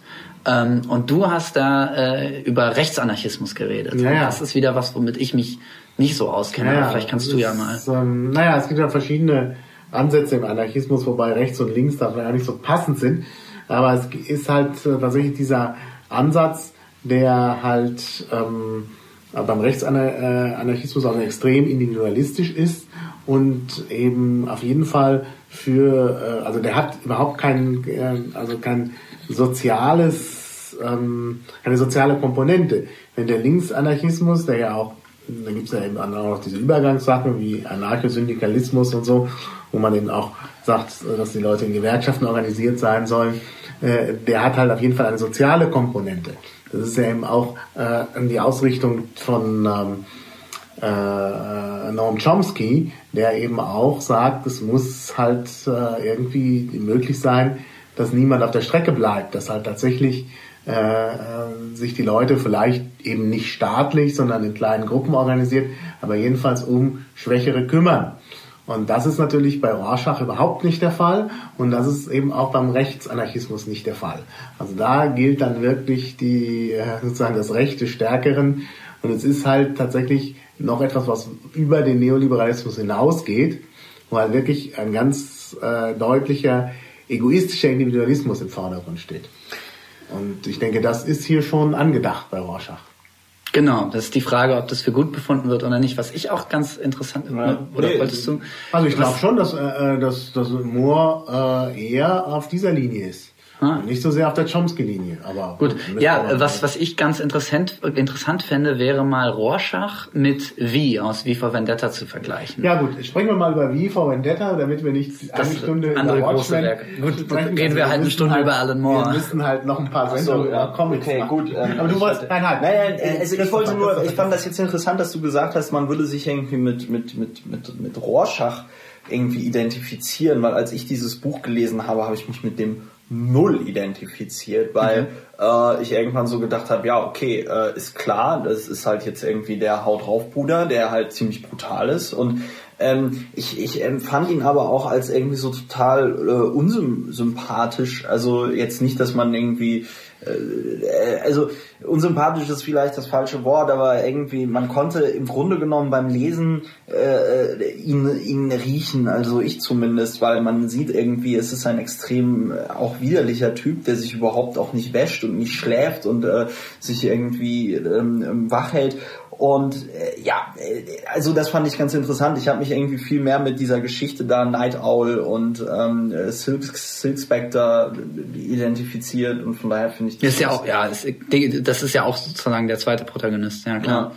Aber den finden eben viele so ein bisschen ja, langweilig. Das langweilig. ist halt so ja. der so ein Softie, der hat irgendwie immer seine Probleme und mhm, irgendwie genau. so eine Liebesgeschichte und also Roger ist schon spannend. Obwohl das auch lustig ist mit seinen Erektions. Ja ja ja ja. Die Erektionsstörungen sind natürlich natürlich also auch ein wichtiges Element. Ja. Wirklich, also. Naja, klar. Ähm, ja, nee. Ähm, so, wie vor Vendetta, die Leute Vendetta. sind hier schon, wie vor Vendetta. Schon, ja, ja, ja, lass doch mal, lass doch mal den Themenwechsel zu, genau, ja, danke Fasil. Lass doch mal den Themenwechsel zu. ja, ähm, wie vor Vendetta, äh, da muss man dazu sagen, der Film ist grauenhaft. Ja. Das muss ich auch sagen. Ich kenne nur den Film. Es handelt sich wieder um einen Comic, dass ich nur aus dem Film kenne. Aber dieser Film, also ich habe ja vor, vorhin schon in einem anderen Podcast vorhin, ist gut, äh, habe ich ja schon gesagt, dass ähm, äh, äh, bei, bei Illuminatus nur noch die Nazis am Ende fehlen. Genau das habe ich auch immer bei, bei V for Vendetta gesagt. Gut, da habe ich gedacht, jetzt fehlt irgendwie, da fehlen noch die Nazis und dann müssen wir irgendwie noch so biologische Waffen haben und so. Und immer wenn ich dachte, das muss noch kommen, dann kam es auch. Ne? Ja. Dann zusammengezuckt. Ja, ähm, also es war so billig. Also entschuldigt bitte, aber V for Vendetta ich, ist nicht mein Film. So, ich muss da widersprechen. Ich gucke wie vor Vendetta total gerne. Weil er siehst so, das öfter. Weil er, ja, ja, ich gucke Filme öfter. Ähm, das war so ein Film, den ich eigentlich nicht zu Ende Ich kann den, ich kann, ich kann, nee, das, weil der in sich als Film, finde ich, funktioniert. Wenn du, ja. wenn du, wenn du ausblendest, dass es komplett unrealistisch ist, mhm. was du bei sehr vielen Filmen tun musst, mhm.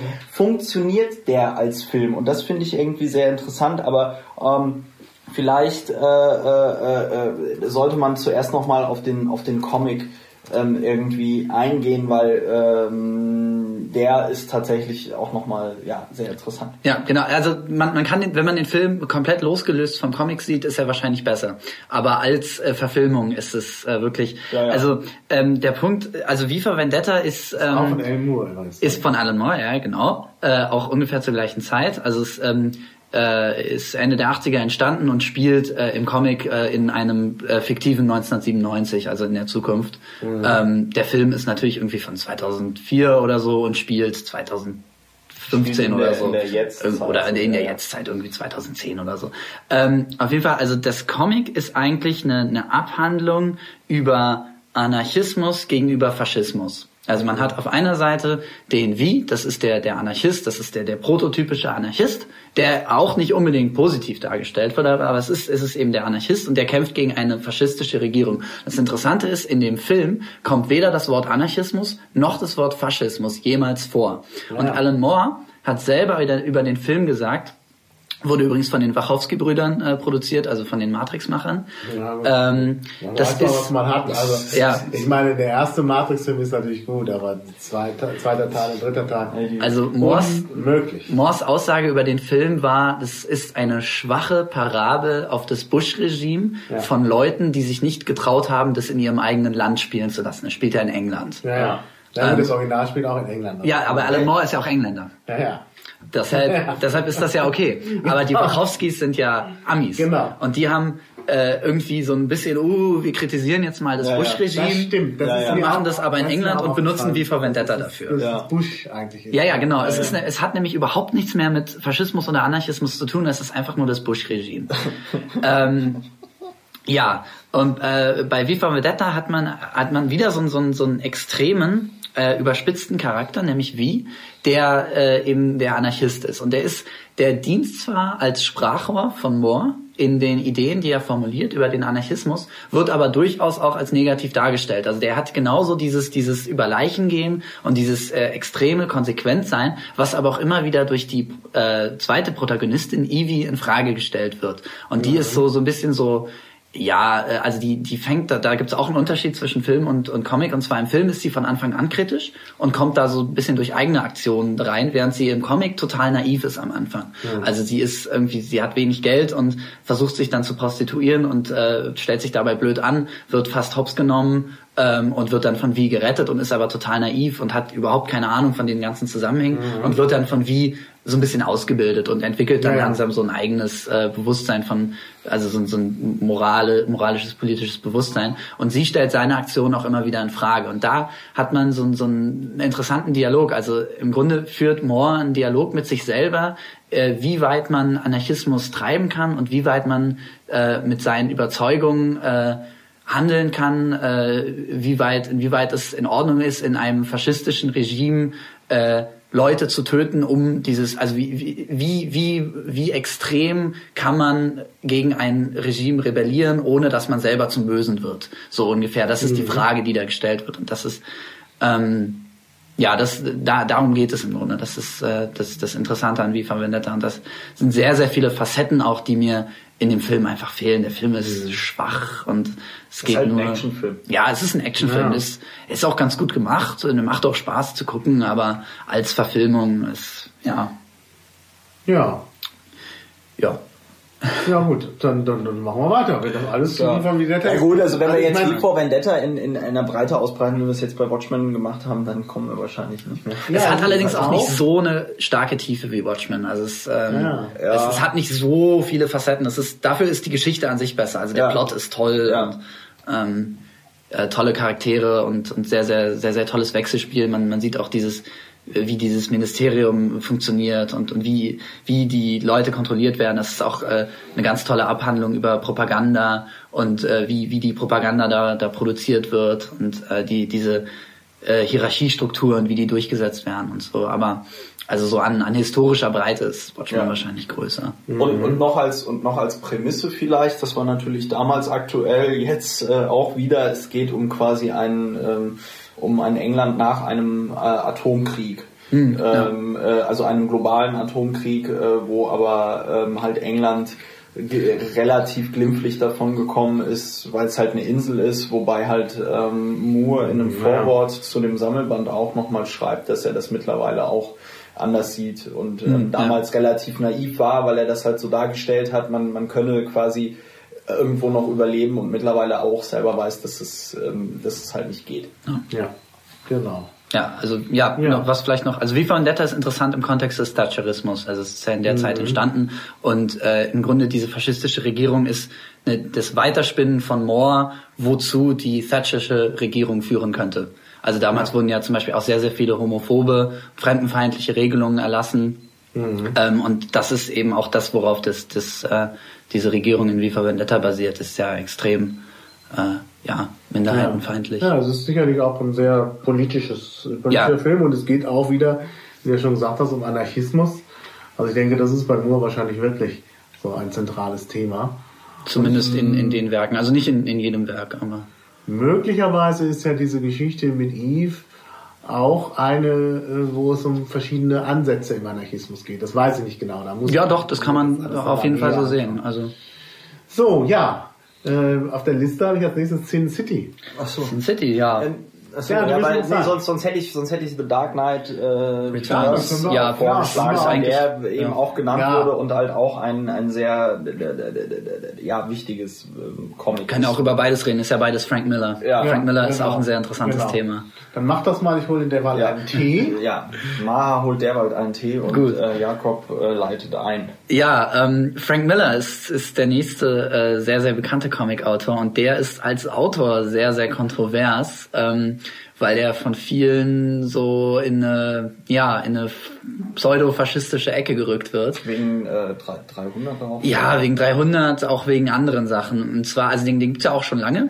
Und der hat irgendwie eine Wandlung durchgemacht. Also der ist, ähm, das, das bekannteste von ihm, äh, das bekannteste Werk war The Dark Knight Returns, auf dem ja auch so ein bisschen der, zumindest im, im Stil der, der Dark Knight äh, von Christopher Nolan äh, basiert. Also es ist ein Batman-Comic, ähm, ist auch von 85 oder 86, also zeitgleich zu Watchmen und gilt eben auch als, als eins der letzten Bronze Age beziehungsweise ersten Modern Age Comics.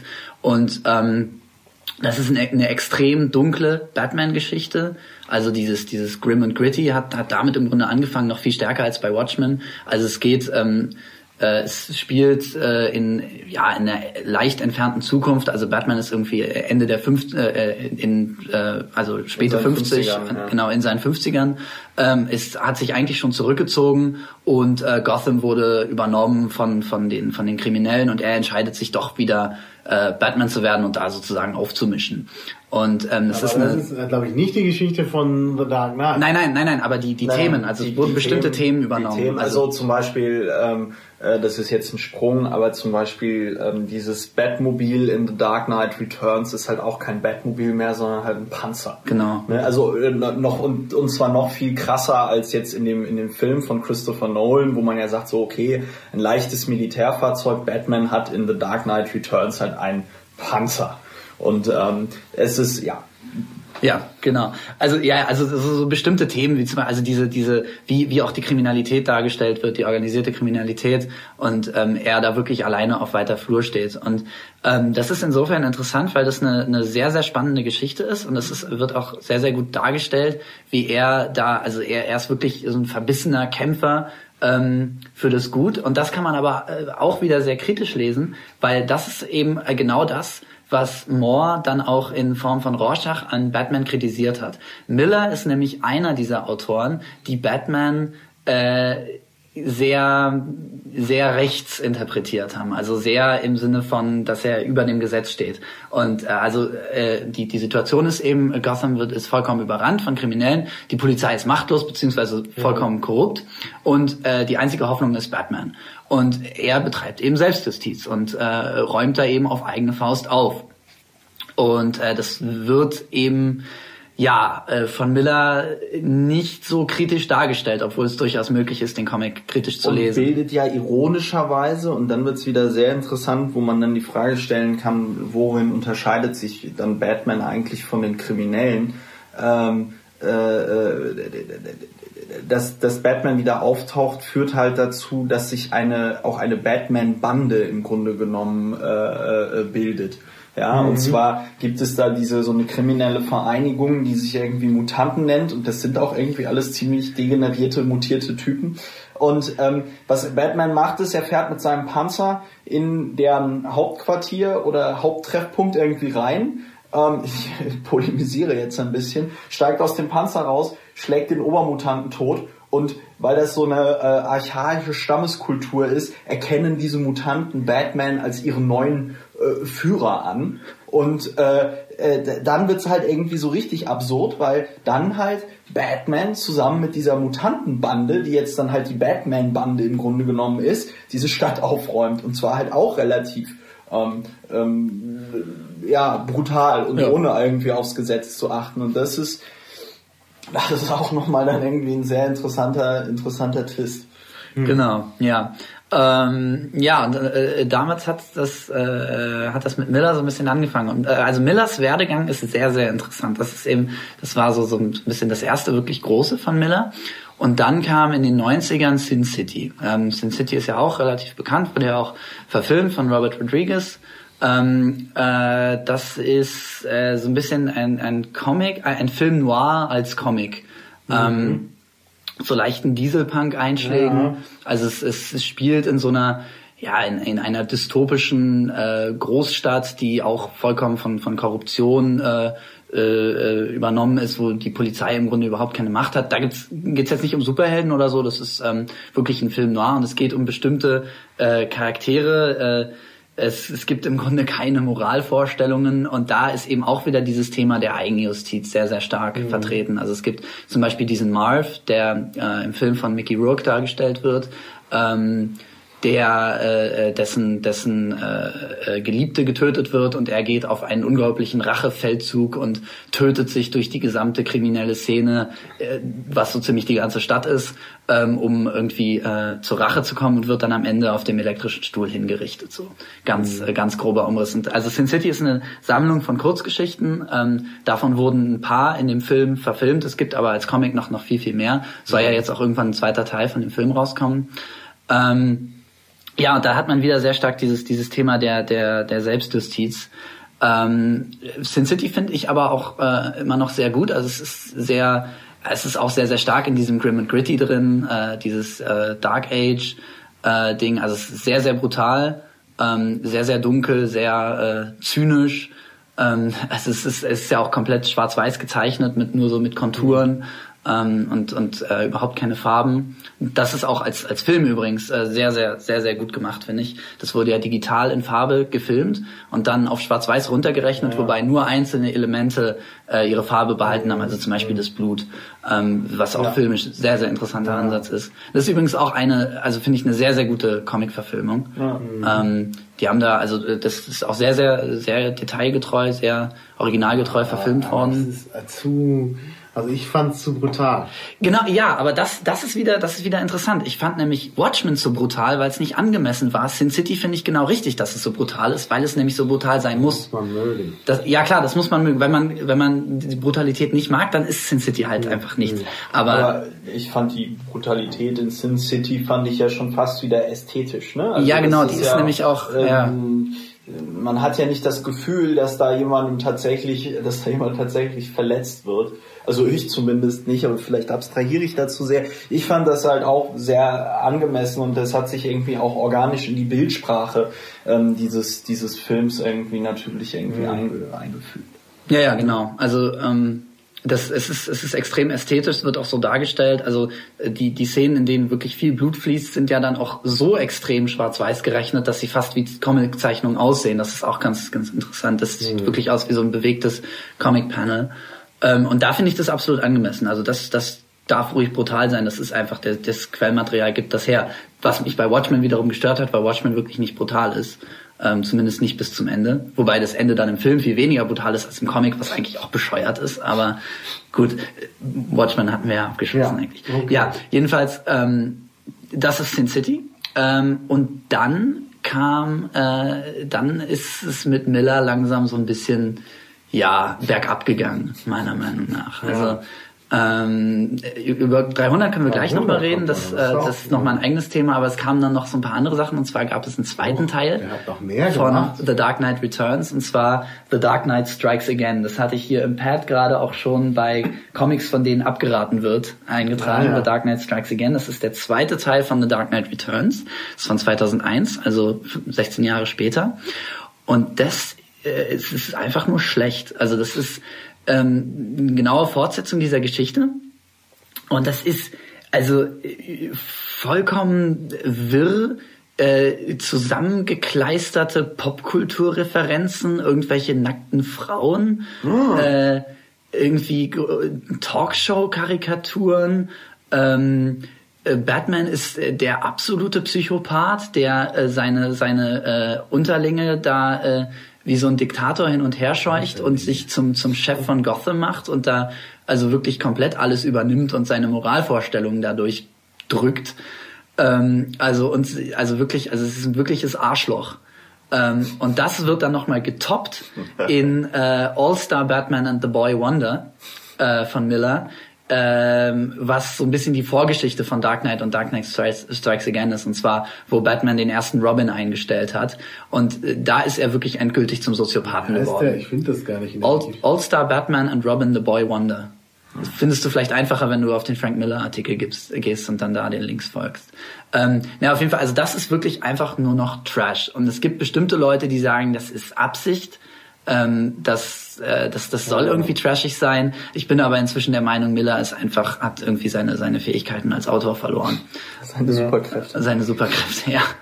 also irgendwie, also das kann ich wirklich nicht empfehlen. Also beziehungsweise, naja, es ist, vielleicht ist es schon fast so schlecht, dass es wieder gut ist, weiß ich nicht, aber also ähm, die, die Dialoge sind absolut platt. Das ist, sind alle Frauen äh, sind werden eigentlich nur in Unterwäsche gezeichnet und äh, ja, ähm, also so, ein so ein, wie man sich so ein, so ein typisches schlechtes Comic eigentlich vorstellt.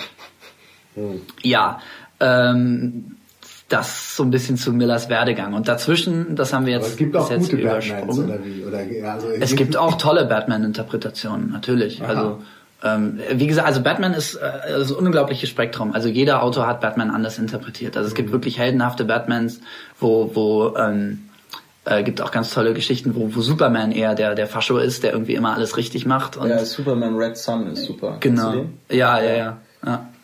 Und wo, wo Batman dann derjenige ist, der so der, der Rebell, der dann Superman in seine Schranken weist, sozusagen. Ja. Also das, ähm, das gibt ja. es durchaus auch. Aber das ist, Frank Miller ist da eben äh, eher ein schlechtes Beispiel.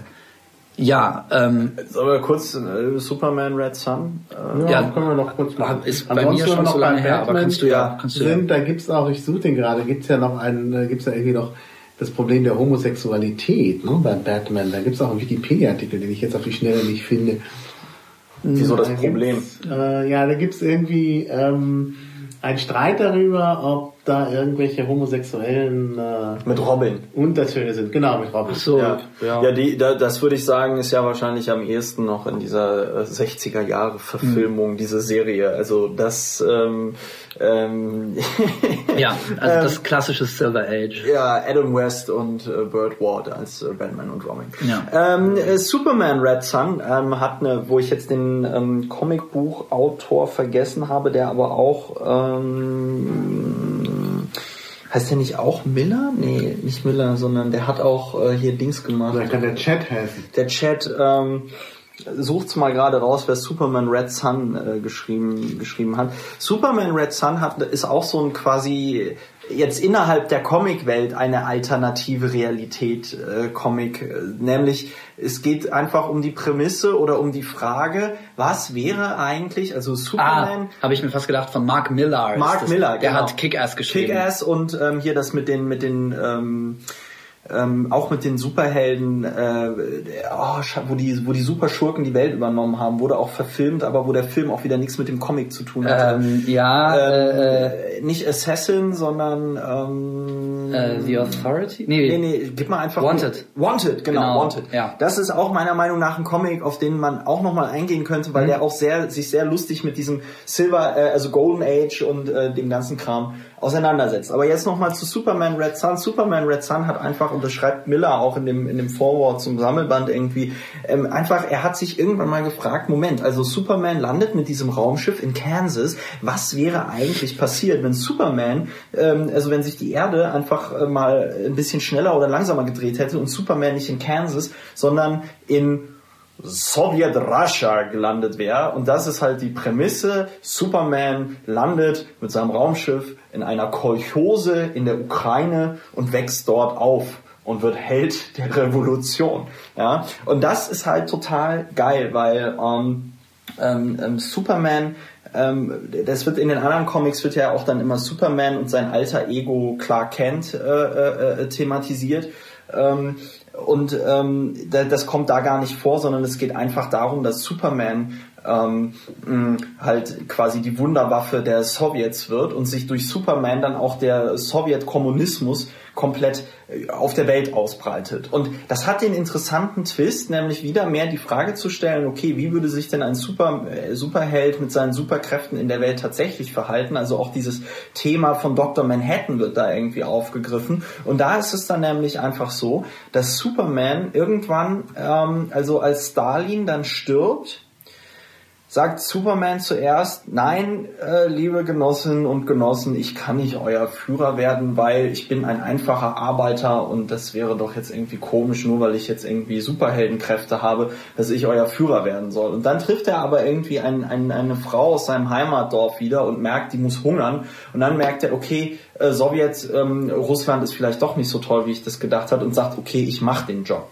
Und das ähm, zeigt dann nochmal sehr interessant, wie ähm, ähm, überfordert dann Superman auch ist, weil er macht dann das totale Micromanagement und er führt dann auch so einen inneren Monolog, ähm, wo er sagt, naja, manchmal habe ich das Gefühl, die Leute fahren tatsächlich unangeschnallt im Auto, damit ich sie dann rette, wenn es ein Unfall passiert. Und das ist dann auch in diesem Buch so dargestellt. Er unterhält sich mit Leuten, zum Beispiel ähm, macht, äh, wird eine Parade zu seinen Ehren auch gemacht oder zum, zum Jubiläum äh, der Revolution. Und dann sagt er zu Stalin, Entschuldigung, da ist bei Vladivostok gerade eine Ölraffinerie in die Luft geflogen, da muss ich jetzt hin. Und dann fliegt er halt weg. Und dann, das passiert halt auch die ganze Zeit. Also er ist ein Getriebener, ja, und ähm, ähm, managt im Grunde genommen die ganze Welt und auch die USA. Die USA dann quasi als Gegenbeispiel total interessant, weil die weigern sich vehement quasi diesem Sowjetbund beizutreten und ähm, dort ist dann quasi Lex Luthor derjenige, der dann irgendwann die Macht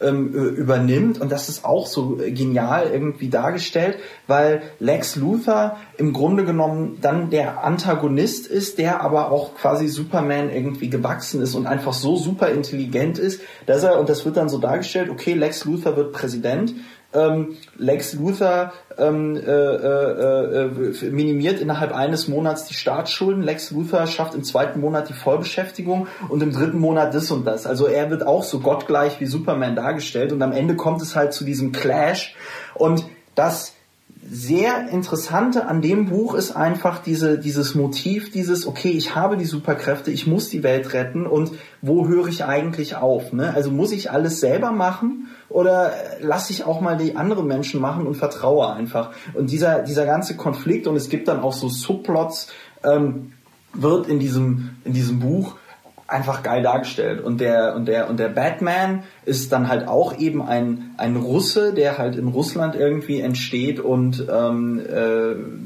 äh, auch halt ähm, äh, äh, Superman irgendwie bekämpft. Wie heißt das? Superman and Red, Red, Red Sun. Sun. Also roter Sohn. Roter Sohn. Nicht genau. rote Sonne. Superman Red Sun. Und ähm, ist ähm, auf jeden Fall ein, ein sehr geniales Buch von, von Miller. Aber ah, du ja. wolltest noch irgendwas. Ich wollte irgendwas. Nee, du hattest noch einen anderen, einen anderen Comic, den du eben äh, wolltest. Na, über 300 wollten wir wahrscheinlich. Ach ja, 300, 300 ja. ja. Ja, da habe ich ja nach dem, nachdem ich den Film gesehen habe, ähm, mein erster Eindruck war, okay, hier wurde ein neues Genre erfunden, der Nazi-Porno. Das werfe ich jetzt hier mal nur so in den Raum. ja. ja, 300. Ähm, Müssen wir drüber sprechen, weil der Spruch, this is Sparta. ja, ist, ist, ist ja auch äh, Liedkultur, ja. genau. Ja, 300, 300. Ähm, ja, was, was kann man zu 300 sagen? 300 ist äh, filmisch toll. Also der Film ist wirklich toll gemacht. Äh, äh, und das war's dann auch schon. Ja. Also ja, das ist wahrscheinlich so eine Glanzleistung von Frank Miller. Also ja, absoluter Militarismus, absoluter. Von wann ist denn der Comic? Äh, Ende der 90er. Ja. Ähm, absoluter Militarismus, absoluter Chauvinismus, äh, absolute Homophobie. Ähm, ja, es ist, es ist es einfach ist auch, krass. auch irgendwie äh, irgendwie äh, intellektuellen äh, und, und, und, im Grunde genommen wissen, wissenschaftsfeindlich, ja, genau. politikfeindlich. Ja. Ähm, äh, und das, ich habe das auch nicht verstanden. Das ist äh, 300 hatte seine Premiere in Deutschland auf der Berlinale, ja und ähm, beziehungsweise er wurde auf der Berlinale gezeigt und es gab eine Pressekonferenz. Ja wo sie und das fand ich so, das fand ich so bizarr, weil dieser dieser Film nach 2001, ja, mit diesem Thema, die Perser kommen, um mhm. um um äh, die Demokratie zu vernichten. Ähm, das geht halt einfach nicht. Das kann man nicht eins zu eins, also ohne eine ironische Brechung, ohne das auf die Metaebene zu führen, erzählen, ohne sich da automatisch irgendwelchen Vorwürfen ausgesetzt zu sehen. Und ähm, das bestätigt jetzt nochmal das, was du eben gesagt hast, nämlich, dass Zack Snyder ein Nerd ist, der sich da möglicherweise auch überhaupt keine Gedanken drüber gemacht hat. Der, der, der hat, die haben ihn befragt, die haben ihn gefragt, sind Sie eigentlich der Meinung, dass man so einen Film zeigen und machen kann heutzutage, ohne das in irgendeiner Art und Weise zu brechen. Und er so, ja, wieso denn? Das ist doch genau das, was in dem Comic drin ist. Ne? Ja. Also ist so, so komplett überfordert. So ich habe doch hier, ich habe doch hier einen guten Film gemacht. Und ich war das nicht damals so, dass sich sogar Iran bei der bei der UN äh, bei der UNO beschwert hat über 300 und gesagt hat, das geht so nicht. Aber das ist jetzt hier mhm. vielleicht gefährliches Halbwissen. Also der hat ja auch Wellen geschlagen. Ne? Also ja. das mit dem Iran weiß ich nicht, aber dazu äh, ist noch ganz interessant, weil du es gerade angesprochen hast. Ähm, als der Film rausgekommen ist, gab es natürlich sofort Interpretationen von dem Film. Das ist ganz interessant. Man, man kann den Film so sehen, äh, dass also Leonidas ist Bush und er wird ja am Anfang von diesen, von den, äh, wie heißen sie, die, diese, äh, die, die, diese Priester da, die dieses Orakel haben, ja, die ihm sagen, du darfst Eu nicht in den Krieg ziehen, ja. die, die Eu, Euphäas, Eu, Euryphäen oder so, nicht Koryphäen, irgendwie so. Ähm, und die verbieten ihm ja in den Krieg zu ziehen. Ne? Mhm. Und das ist, es ist die UN. Die UN sagt, ihr, du darfst nicht in den Krieg ziehen. Und äh, Bush sagt, ich will aber, und das ist aber richtig, und ich ziehe das jetzt durch, egal was ihr sagt. Ja. Und deshalb ziehe ich jetzt in den Krieg gegen die bösen Perser und äh, hab, bin absolut in der Untermacht und ich besiegte jetzt. Und das wurde natürlich in diesen Film rein interpretiert und das gab einen großen Aufschrei, habe ich mich auch lange mit, mit Leuten drüber unterhalten. Ja, das ist ja, das ist ja die absolute Parabel, das ist ja die absolute Verteidigung vom, äh, vom, vom Afghanistan-Krieg und äh, vom Irakkrieg. Ähm, und das Interessante ist, das stimmt gar nicht. Also das war überhaupt ja. nicht beabsichtigt. Ja. Zack Snyder ja, hat einfach keine Ahnung. Ja, ja, das ist, aber das ist genau das, was ich halt eben meinte. Also das ist halt, das, der, der, diese, diese Story passt halt einfach irgendwie so wie Arsch auf einmal. Und deswegen habe ich auch nochmal gefragt, wann der Comic entstanden ist. Weil genau. wenn man nämlich, wenn er nach 2001 entstanden äh, wäre, hätte man ja sagen können, okay, da hat Miller auch irgendwie so einen... Ähm, so einen Plan oder so. Aber ähm, das ist, glaube ich, auch eine so der ähm, Sachen, wo man, wo es einfach durch Zufälle so Überschneidungen gibt, wobei man sich natürlich äh, streiten kann, ob jetzt natürlich, äh, es gab ja schon Irakkriege vor ähm, 2001. Äh, ja, gut. Ne? Aber ähm, long story short, ähm, dieses, auch dieses dann, ähm, das, wie, wie die, wie gesagt, nochmal, wie die Politik dargestellt wird, ne? Also, oh ja, das sind ja alles so alte Männer, die labern mhm. ja nur rum, während unsere Söhne da irgendwie alles für die Freiheit und oh, diese Dialoge und und, und dann auch noch, wenn man sich das dann irgendwie überlegt, wie das dann dargestellt wird, der Behinderte, der Krüppel, der eigentlich kein aufrechter Spartaner sein dürfte, weil er eh schon hätte vorher sterben müssen, ist derjenige, der dann die guten Spacken-Spartaner verrät. Und dann gewinnen die Perser auch nicht, weil sie jetzt irgendwie die besseren Krieger sind, sondern nur, weil sie halt einen fiesen Trick benutzen und schummeln und na, vielleicht muss man diesen Film tatsächlich sehen, ohne eine Ahnung von genau. dem Rest des Universums zu haben, dann funktioniert der vielleicht. Genau, also der, der äh, Film im Vakuum ist. Ja, der, der, der äh, Film im, im, im Vakuum vielleicht. Aber ähm, das, das ist ich, ich gucke, also ab und zu gucke ich den auch nochmal. Ja, ja, das, das ist, man, man kann den durchaus gucken. ein guter Film, den man irgendwie angucken. Ähm, Der ist halt absolut kann. bekloppt. Man, man muss betrunken sein, wenn man den guckt. Ich, ich, ich hätte mir halt eine, eine Brechung an irgendeiner Stelle gewünscht, aber dann würde der ganze Film auch nicht mehr funktionieren. Ja, es gibt auch viele, die der Meinung sind, der Film nimmt sich nicht ernst. Aber er nimmt sich der ernst. nimmt sich das ernst. Ist, das ist, das, das aber ist halt man, irgendwie genau Man kann den eigentlich nicht gucken äh, ohne den äh, nicht ernst zu nehmen. Also wenn man diesen Film ernst nehmen will, dann äh, ja, es ist äh, ja. Naja. Ist okay, aber auf jeden Fall. Ja, es fällt einem auch irgendwie nichts mehr, nichts mehr zu, nichts mehr zu ein. Aber es soll, ähm, habe ich das richtig gesehen? Es soll einen zweiten ja, Teil geben. Xaxis. So, Leoni, das ist doch tot. Das ja, ja, genau. Ähm, aber das, äh, das geht ja weiter. Also äh, die, die schicken ja dann irgendwie jetzt doch ein großes Heer, weil sie erkannt haben, dass Leonie das Recht hatte. Und ähm, das Interessante daran, das gibt's noch nicht als Comic und das äh, wird, also Zack Snyder und Frank Miller arbeiten zusammen daran, diese Geschichte weiterzuführen. Das soll dann gleichzeitig erscheinen, also Xerxes als sowohl als Comic als auch als Film. Und das wird dann wahrscheinlich äh, nochmal irgendwie das, ja, bekloppter. nochmal eine, eine viel größere Katastrophe Gut, das haben wir noch auf unserer Liste. Verfilmte Comics, also genannte. Superman, Captain America haben wir noch nicht. The Flash, Fantastic Four. Verfilmte Comics. Ja, da fehlt noch Spider-Man, The Hulk. Ja, gut. Wie passt denn, wie passt denn, äh, weil du jetzt so ein Comic-Experte bist, wie passt denn zum Beispiel sowas ähm, wie Hellboy was ja auch relativ neu ist, dann mhm. in diese ganze Comic-Entwicklung, Kultur, sonst irgendwas. Ähm, Hellboy muss ich sagen, habe ich nicht so viel Ahnung von. Ja. Ähm, äh, ja, da kann ich jetzt, kann ich äh, ehrlich gesagt nicht so viel zu sagen. Sag du mal, was das ist. Aber wenn, wenn du da... Kann sich ja auch äußern. Ach so, ähm, ja, ähm, Hellboy ähm, kenne ich auch nur so ein paar Comics ähm, ähm, und natürlich die beiden, die beiden Filme. Und ähm, ja, Hellboy ist im Grunde genommen diese, diese, diese Geschichte des Privatdetektivs, ähm, aber halt der selber quasi einen Makel hat. Er ist nämlich ein, er ist nämlich eine Ausgeburt der, naja, nicht der Hölle. Das Lustige, was ja, ähm, ähm, ach, wie heißt denn jetzt nochmal der ähm, Autor von Hellboy?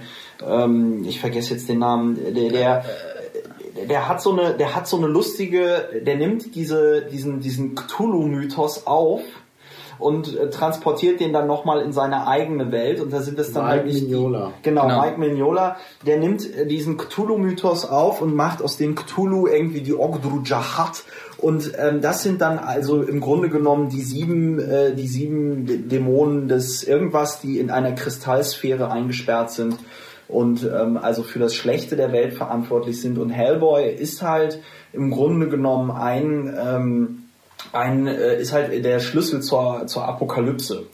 Und ähm, äh, in dem Buch ist das halt so, und das greift halt, das ist halt ganz lustig, weil Hellboy ist auch ein sehr nerdiger Comic irgendwie, weil er nimmt diese ganzen Nazi-Flugscheiben, äh, Thule-Bewegungen, ähm, Nazis im Weltraum, also das, das, das nimmt er alles irgendwie mit, diese, dieses ganze Paranormale und ähm, webt das dann halt irgendwie in eine Jetzt-Welt irgendwie ein. Und Hellboy ist halt wie gesagt der Detektiv. In dem, in dem, in dem Comic ist er viel mehr Detektiv als äh, in, in den Filmen. In den Filmen ist das also alles irgendwie viel mehr actionlastig. Im Film ist er ja fast ein Superheld. Ja, im, genau. Im, im, Im Film ist er ein, ein, ein Superheld, im Comic ist er einfach nur so ein ja, so ein Typ. Und ähm, ja, das hätte mich nur, das hätte mich jetzt nur interessiert, wie man das, wie man das irgendwie wie man das irgendwie einordnet. Ja, ja, wie gesagt, also Hellboy, ja, das ist, ähm, wird gerade auch im, im Chat schon wieder. Hellboy ist vielleicht auch sowas, was, äh, was man mal gelesen haben sollte, was ich aber nicht getan habe. Ja. Ähm, ja, deshalb. Äh, ja, ich muss sagen, ich habe mir den ersten Teil dann geholt und habe den gelesen und muss sagen, wir haben die Filme, wir haben die Filme halt irgendwie besser, besser Ja, die, die Filme sind halt von Del Toro. Ja. Del Toro ist einfach auch ein toller Regisseur. Ja, der, der macht das auch super. Also ja, die erwähnen jetzt hier alle Scott Pilgrim. Scott Pilgrim, ja, Scott Pilgrim ist, ähm, ja genau, habe ich auch nicht gelesen leider, aber ich habe den Film letztens gesehen. Der Film ist äh, toll. Also äh, ich weiß nicht, habt, habt ihr den gesehen? Nee, sag ähm, ich, das ist, ich höre Scott Pilgrim zum ersten Mal. Ähm, ja. Das ist absolut skurril. Also es ist vollkommen over the top äh, also ich rede jetzt nur über den Film, das ist, das ist ein, ein Film, der wie ein Comic funktioniert, beziehungsweise wie ein Videospiel oder wie eine Mischung aus Comic und Videospiel. Also ähm, der, es, es, wird eine, es wird eine vollkommen absurde Geschichte erzählt. Es geht um einen Jugendlichen, der datet ein, ein Mädchen, ähm, und muss aber, also er möchte sie daten und um sie, äh, um sie zu daten, muss er ihre sieben äh, bösen Exe besiegen ähm, in, in epischen Kämpfen. Und, also es ist, also äh, man, man darf den Film nicht als Film sehen, sondern im Grunde so als Arcade-Computerspiel. Das werden auch ständig so äh, Lebensanzeigen eingeblendet und in den Kampfszenen äh, kommt dann so ein Fight und jedes Mal, wenn er, wenn er die Gegner besiegt hat, zerspringen sie zu goldenen Münzen und er sammelt sie auf und kriegt extra Leben. Also es ist also vollkommen surreal. Ähm, also es äh, ja, ich, ich habe mir noch kein, keine abschließende Meinung zu dem Film äh, gebildet. Ich finde, man sollte ihn mal gesehen haben. Ich weiß nicht, ob ich ihn äh, tatsächlich so toll finde, aber er ist auf jeden Fall sehenswert. Ähm, ja, zu dem Comic so. selber kann ich leider nicht viel sagen. Ich weiß nur, dass es so eine leichte Mischung aus so einem westlichen Stil und so einem Manga-Stil ist. Also es ist ganz, ganz interessant. Das, das hat Elemente von beidem. So. Ähm, ja, und also der der der, ja, ich, ich, der Film ist eben die, die Verfilmung der der ersten großen, also der, der ersten Story Arc aus dem Comic. Mhm. Ähm, wann, wann ist denn der Film? Äh, letztes Jahr. Ich glaube. Das ist vollkommen ich glaube 2010. Auch an mir vorbeigegangen. Ja, Scott Pilgrim vs. The World. 2010, also die, ja, die Comicreihe heißt nur Scott Pilgrim und der Film heißt Scott Pilgrim vs. The World.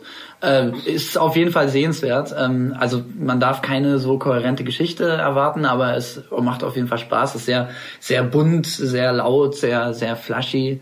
Mhm. Ähm, ja, aber zu dem Film als Comic-Verfilmung kann ich, kann ich leider nichts sagen, weil ich den Comic nicht gelesen habe. Ja. Gut, dann gibt's hier, wird hier immer noch auf Kick-Ass Kick-Ass, ja. Was zu sagen. Ich kenne den Film, ja. fand den auch sehr gut, also der Film hat mir gut gefallen, es war richtig unterhaltsam. Ja, also Kickers ist, das ist ja so ein, so ein also du, ich habe leider, ich habe leider weder, nicht der Meinung? ich habe leider weder den Film gesehen noch den Comic. Ja, das, das ist halt ein großer, nicht, aber, ja, ja, aber das ich halt, habe es weder gelesen noch den Ach, Film gesehen. Super. Aber, aber ich kann Kickers trotzdem. Äh, ich habe die Wikipedia-Seite dazu. Genau, gelesen. ich auch. die kenne ich schon wieder nicht. äh, nein, aber ich kann es trotzdem als Sprungbrett benutzen. Und zwar, das ist ein sehr, sehr interessantes eigenes äh, Subgenre. Und zwar die Superhelden-Dekonstruktion. Das ist ja Watchmen ist ja eine Dekonstruktion. Ähm, Kick-Ass ist eine extreme Dekonstruktion von diesen Superheldenfilmen. Was da noch zu nennen ist, ist The Incredibles von Pixar, der mhm. wirklich, das ist ja. wirklich ein toller Film ja, ähm, und dekonstruiert auch diese ganzen Mythen. Ähm, und es kommt jetzt äh, dieses Jahr ein weiterer Film raus, der nennt sich Super. Der ist so ein bisschen äh, Kick-Ass-artig. Also es wird quasi diese diese diese Idee der der Superhelden wird genommen und wird einfach mal auf die re reelle Welt runtergebrochen und wird ja wird dekonstruiert. Und es ist also so ein Was wäre wenn. Und bei Kickers, ähm, da gab es zum Beispiel diese tolle Szene, der Trailer fängt damit an, man sieht einen Superhelden, ähm, der steht auf einem Dach äh, und, ja. und hat so Flügel an seinem Kostüm. Und das ist so eine typische epische Szene. Und ja, die Kamera fährt von unten, von unten genau. hoch und er steht da und breitet seine Flügel aus und springt runter. Und man sieht die Skyline der Stadt und er fliegt. Ja, fliegt Leute, die genau, und die Leute oh, beobachten ihn und er fliegt den, den, das, an der Hauswand runter. Plane, und dann macht's Boom und er kracht in den Boden und ist tot. In ein Auto, oder? Äh, er kracht in ein Auto, genau. Taxi, oder? Und, äh, also auf jeden Fall, es ist, ja. ja. Und das ist so, das, das, beschreibt den Film schon mal sehr gut. Also ähm, es geht eben um, um diesen, äh, also hauptsächlich geht es um diesen Teenager, ähm, der sich entschließt, äh, Superheld zu werden. Und er nennt sich eben Kick-Ass, zieht sich so ein grünes Ninja-Kostüm an und fängt an, für das Gute zu kämpfen. Und äh, bei seinem ersten Einsatz wird er abgestochen äh, von den äh, Kriminellen, die er eigentlich besiegen wollte. So und äh, so geht es dann eben weiter. Also es ist ähm, ja, es ist also es ist auch ein, äh, soweit ich weiß, ein sehr, also ich habe ihn leider nicht gesehen, aber es ist ein relativ brutaler Film. Ja, wenn es von Miller ist, ist es geht so. Also das, das Comic ist also, auf jeden Fall sehr brutal. Ja, der, der, Film geht so. Also ich ich äh, ich glaube, der Anfang mit diesem Sturz, das ist noch so mit das Brutalste. Und dann, dass er da, wie er dazugerichtet wird, das ist auch noch ziemlich brutal. Ja. Aber danach geht's. Okay, also, na gut. Danach so ein bisschen, Am Anfang hatten wir Schisser, dann lief es ganz flüssig. Naja, naja, man hat immer, wenn man die Story nicht kennt, denkt man immer, der Arme stürzt ja da vom Dach am Ende. Das ist aber ein anderer. Also ja, ja, ja, ja, das ist aber, ich meine, das ist ja auch so eine, das ist ja auch so ein typisches Stilmittel, mit der Erwartung von jemandem zu spielen und ja. sie dann, wie in diesem Fall, komplett gegen die Wand oder auf den genau. Boden fahren, fallen zu lassen. Ja, ja, genau. Ich würde ja noch mal gerne, weil Miller ist echt interessant. Ähm, also äh, Red Sun ist von Miller, ähm, Kick-Ass ist von Miller und, und Wanted. Wanted ist auch von Miller. Ach, Wanted wurde vorhin auch. Ja, genau. und, und das sind also, das sind also alles ähm, Comics, die sich sehr stark damit auseinandersetzen, ähm, äh, wie funktionieren ähm, Superhelden, wie kann man sie dekonstruieren, genau. was macht Superhelden eigentlich super und sind die überhaupt so super? Und Wanted ist halt ein total überdrehter Comic und man muss den, glaube ich, auch so verstehen. Der Protagonist von Wanted ist ein ähm, ist ein, ich weiß gar nicht, der, der arbeitet halt in so einem Cubicle bei einer Firma und mhm. findet halt sein Leben total ähm, furchtbar. Das ist im Grunde genommen die Karikatur. er ist so gezeichnet wie Eminem, also auch bewusst so gezeichnet wie Eminem. Und er ist äh, halt unzufrieden mit seinem Leben, ist aber irgendwie so das typische, die typische Karikatur eines Amerikaners, der einen scheiß Job hat, irgendwie versucht sich gesund zu ernähren, irgendwelche Zusatzernährungspillen ähm, hat, sich irgendwie den Arsch wund arbeitet, eine Freundin hat, die eigentlich eine Affäre mit seinem besten Freund hat, von der er weiß, aber nichts sagt. Also er ist auch in einer gewissen Weise so der, der Ritter von der traurigen Gestalt, weil er ist ein kompletter Loser. Und ähm, dann gibt es den, ähm, oh scheiße, wie heißt denn sein Vater nochmal, der, ähm, der, äh, der, das ist lange her.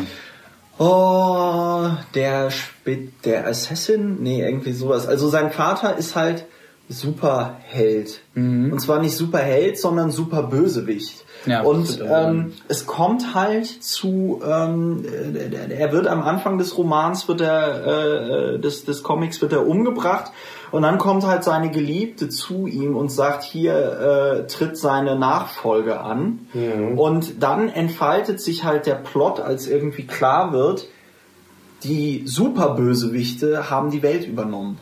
Und zwar, und zwar schon von la vor langer, langer Zeit. Und ähm, das ist ähm, halt ein, eine interessante Idee, die dort aufgegriffen wird. Also was jetzt halt die Dekonstruktion angeht. Nämlich, ähm, und das wird dann auch von einem der Bösewichte so erklärt, naja, wir haben uns, wir haben uns mal gedacht, warum gewinnen eigentlich immer die Superhelden und nicht wir? Und dann sagt, und dann sagt er so, naja, also ist ganz klar, wir haben immer alleine geplottet und geschemt ja, obwohl wir irgendwie Supercomputer und extradimensionale Wesen haben und alles Mögliche. Und dann haben wir uns überlegt, okay, arbeiten wir mal zusammen, machen wir mal einen Plan. Und dann hauen äh, die Superbösewichte halt richtig auf die Kacke und teilen danach ähm, die Welt unter sich auf. Der Comic ist, wie gesagt, sehr über, überzeichnet und überspitzt und in einer gewissen Weise ist er auch eine pubertäre Wix-Fantasie. Das muss man auch mal einfach so sagen, weil es geht dann irgendwie so, dass ähm, und, und das würde ich auch an dem Comic kritisieren. Die Prämisse ist sehr interessant, man kann das irgendwie gut lesen, aber es gibt im Grunde genommen kein ähm, äh, richtiges Drama, weil und das ist jetzt wiederum ein ganz interessanter Twist. Es ist zwar so eine Superhelden-Dekonstruktion, der Protagonist ist in seiner ähm, in, in, in seinen Fähigkeiten, aber im Grunde genommen wieder so übermächtig und, und wie, wie ein wie ein Superman eines äh, irgendwie Golden Ages. Also da mhm. findet auch irgendwie also überhaupt keine Die Dekonstruktion wird irgendwie nicht, nicht vollständig durchgeführt. Ja, ja, genau. Mhm. Und, und es findet, also es ist eine interessante Prämisse und es findet auch überhaupt keine kritische Auseinandersetzung irgendwie damit statt, weil dann wird halt dieser ähm, äh, Eminem-Charakter da, der wird halt auch so ein super Bösewicht und dann gibt's halt so Szenen, wo, wo sie dann auch Massenmorde und Massenvergewaltigungen irgendwie begehen und er rächt sich irgendwie an all seinen Ex-Freundinnen, indem er ihnen, weiß ich nicht, während sie in der Badewanne sitzen, irgendwie einen Toaster reinwirft oder dann ähm, äh, äh, äh, murkst er irgendwie die Latino-Bande ab, die ihn auf dem Heimweg nach Hause immer irgendwie äh, bespuckt und beschimpft hat. Und es ist aber so billig. Ja, es ist halt so billig, weil dann kommen die Latinos und dann knallt er sie halt ab und dann sind sie halt tot und dann sagt er so, ha, ha, ha, ha. So, und es ist halt, das meine ich halt mit pubertärer Wix-Fantasie, es ist halt so eine billige Rache, die halt insofern billig ist, als sie keine Konsequenzen hat, weil diese Bösewichte halt so super böse sind und so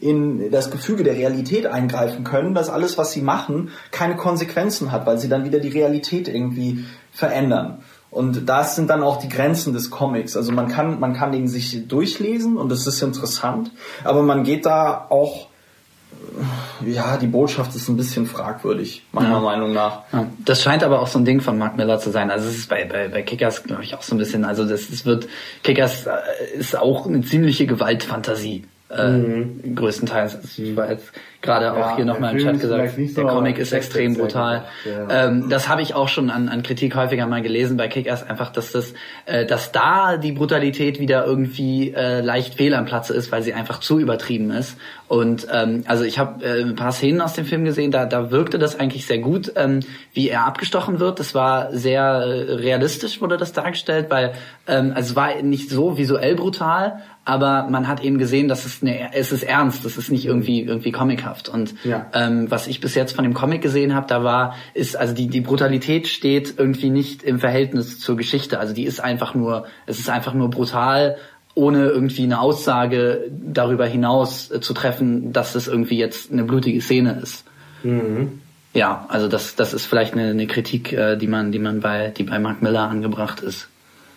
Ja. ja, wir müssen auch bald zum Ende kommen, weil wir noch mehr vorhaben, aber so ein paar Sachen sind auf der Liste, die ich gerne ansprechen ja. würde. Da ist zum Beispiel Ghost in the Shell genannt, ja. unter Comics, die jeder kennt, aber keiner gelesen hat. also Ghost in the Shell sagt mir auch was, aber ich kenne es nicht. Ich habe ähm. nicht mal den Wikipedia-Artikel gelesen. Ähm, aber man hört ich kenne auch nur den, ich kenne auch nur den Film. Aber wir haben den Comic. Also ich sag mal so, Ghost in the Shell ist ähm, durch ähm, dadurch äh, äh, im Grunde genommen einer breiten Öffentlichkeit in Deutschland, ich weiß nicht, wie das in anderen Ländern war, glaube ich, dadurch zur ähm, in, in den Fokus gerückt, dadurch, dass diese Band hieß irgendwie äh, Wham, Wham Doom Project und die haben so komischen Kirmes-Techno gemacht. Und die hatten aber, naja, so Scooter halt und How Much is the Fish und so. Und, ähm, beziehungsweise sie haben halt kein Kirmes-Techno gemacht, sondern halt irgendwie so Techno oder elektronische Musik, die aber halt auch nicht so ähm, interessant war, war hatten aber halt ein One-Hit-Wonder, nämlich irgendwie äh, King of My Castle. Ähm, und das war halt auch im Grunde genommen total langweilig, weil irgendwie eine Frau die ganze Zeit gesungen hat, Must be the reason why I'm King of My Castle und bla bla bla.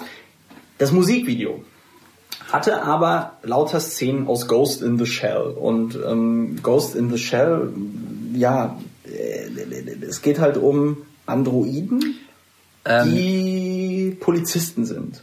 Genau, so ungefähr. Und um einen, wie heißt der Papp, Papp, ähm, Puppenspieler, ne? Also genau. irgendwie jemand, der mit einem Virus versucht, diese Androiden äh, zu benutzen und missbrauchen, bla bla bla.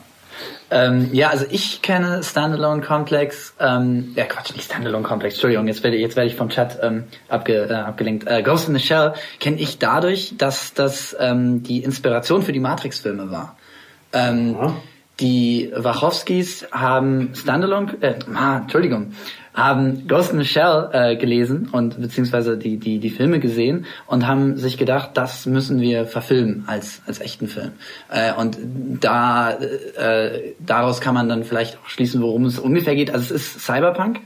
Ähm, es ist eine, eine, eine, ein Cyberpunk-Epos und es geht, es ist eben auch eine, eine ganz starke äh, Verstrickung von, von, real, von realer Welt und äh, virtueller Welt. Ähm, und es ist aber eben, es ist äh, ein Manga und also deshalb habe ich davon leider auch wenig Ahnung, äh, weil ich mich damit äh, bisher noch sehr wenig befasst habe. Da muss man mal jemanden einladen, der sich mit auskennt. Also ja, also äh, kann ja vielleicht schon mal jemanden vorschlagen. Empfehle ich dir auf jeden Fall mal, er wird sich mit Manga auskennt, eine eigene Folge über Mangas und Animes zu machen. machen. Fände ich auch sehr interessant, kann ich aber nichts drüber sagen. Christopher kennt sich aus. Nein, ich kenne mich nicht aus, aber diese ganzen, äh, diese ganzen Steampunk, äh, Cyberpunk und äh, lalala, das sind da kenne ich mich wieder sehr, mit aus. Äh, aber kenne ich halt nicht. Ähm, äh,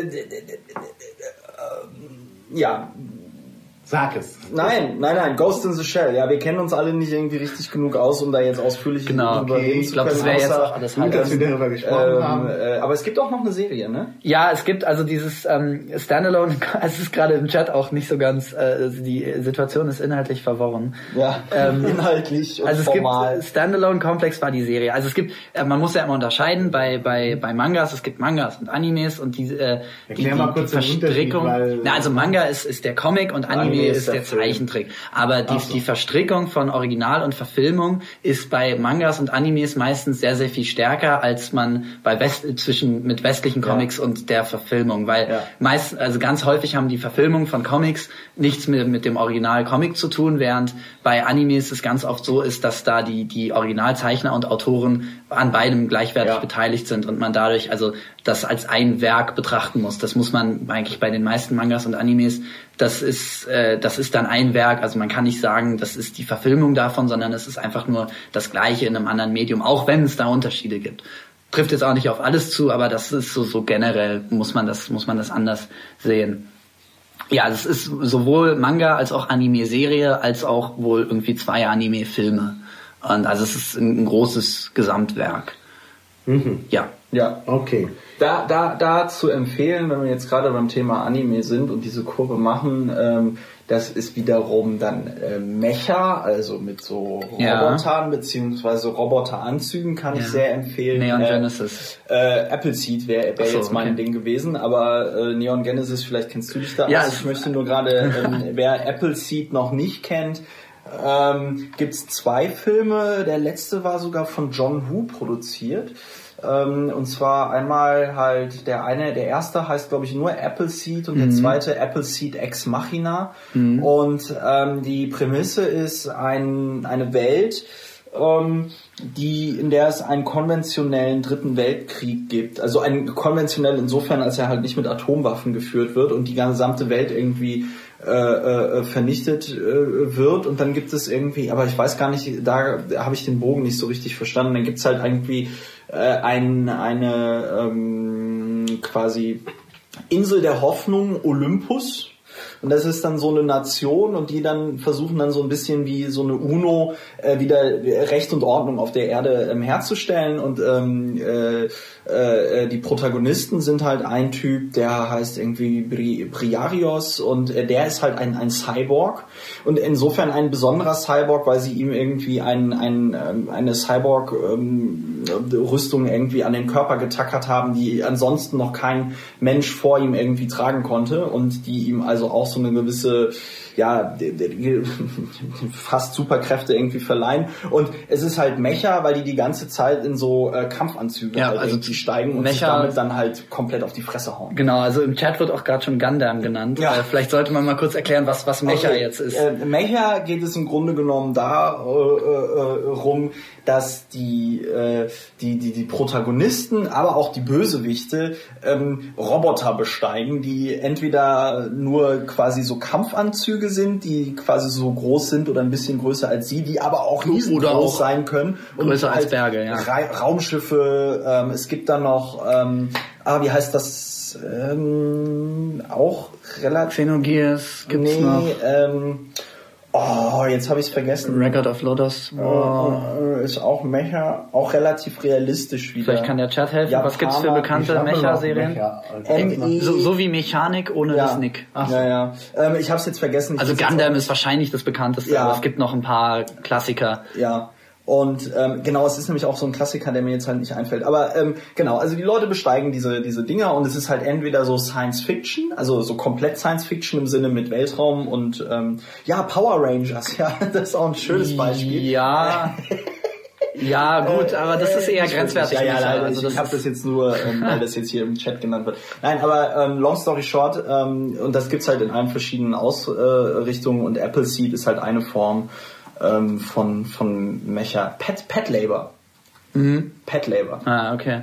Ähm, ja, äh, äh, da, da finde ich, also ich, äh, äh, ich hatte ja gerade schon Neon Genesis genannt. Ähm, ich finde ja bei sowas meistens die Dekonstruktion, also bei, bei so übertriebenen Sachen, also Mecha ist ein übertriebenes Genre, Superhelden-Comics sind auch ein übertriebenes Genre. Und bei sowas finde ich die Dekonstruktion meistens viel, viel spannender als, als so die, die, äh, die, wo es halt played straight ist. Ähm, und da ist ein ganz, ganz tolles Beispiel Neon Genesis Evangelion. Ähm, also es ist auch ein Mecha-Anime, fängt an wie ein Standard-Mecha-Anime und äh, auf einmal äh, ist alles ganz schlimm. Und äh, also das ist das ist wirklich toll. Ähm, weil man da auf einmal irgendwie, also diese komplette, dieses Genre wird absolut zerpflückt, die Protagonisten gehen komplett kaputt daran. Ähm, und am Ende ist irgendwie alles, äh, alles kaputt und alle sind seelisch zerstört. Und es ist nur noch eine riesige psychoanalytische Intropes äh, Introspektive des, des äh, Hauptcharakters, der sich mit sich selbst beschäftigt und irgendwie zu dem Schluss kommt, dass irgendwie alles scheiße ist. Ähm, aber ich glaube, also wir wollten ja eigentlich über Comics reden und nicht ja. über Animes. Aber ich wäre ja. sehr dafür, dass du mal jemanden. Ja, wir machen was mal Animes. Über Mangas und Animes. Aber Steamboy. Dann, du hast gerade schon Steamboy offen. Ja, das ist sowohl Steampunk als auch Anime. Ja, ja. Also Steamboy auf Japanisch. Äh, Sachin, nee, Sachin Boy. Genau. Ja. Also wie gesagt. Ja, aber da vielleicht jemanden, der sich da besser mit da auskennt. Da kennt sich jemand anders vielleicht besser mit aus, ja, genau. Gut, ja, dann, dann haken wir doch den Rest hier noch ab. Da gibt's hier ja. noch Sachen, die ich gar nicht kenne. Punisher. Ja, der ja. Punisher. Das ist äh, so das, das äh, beste Beispiel für das Grim and Gritty, was aus so Sachen wie Watchmen und Dark Knight in den 90ern mhm. entstanden ist. Mhm. Also der Punisher ist eine Figur ah, ja. von Marvel. Ähm, der, also das ist, er hat auch keine, keine Superkräfte oder so, sondern das ist einfach ein, ein Untergrund, äh, wieder so ein Vigilante, der äh, sich der Bekämpfung der Kriminalität auf möglichst brutale Weise verschrieben hat. Mhm. Ähm, der geht eben durch den Untergrund und bringt äh, bringt Kriminelle um. Ähm, der wurde wurde zweimal relativ schlecht verfilmt. äh, muss man nicht gesehen haben, meiner Meinung nach. Es sind einfach brutale Actionfilme.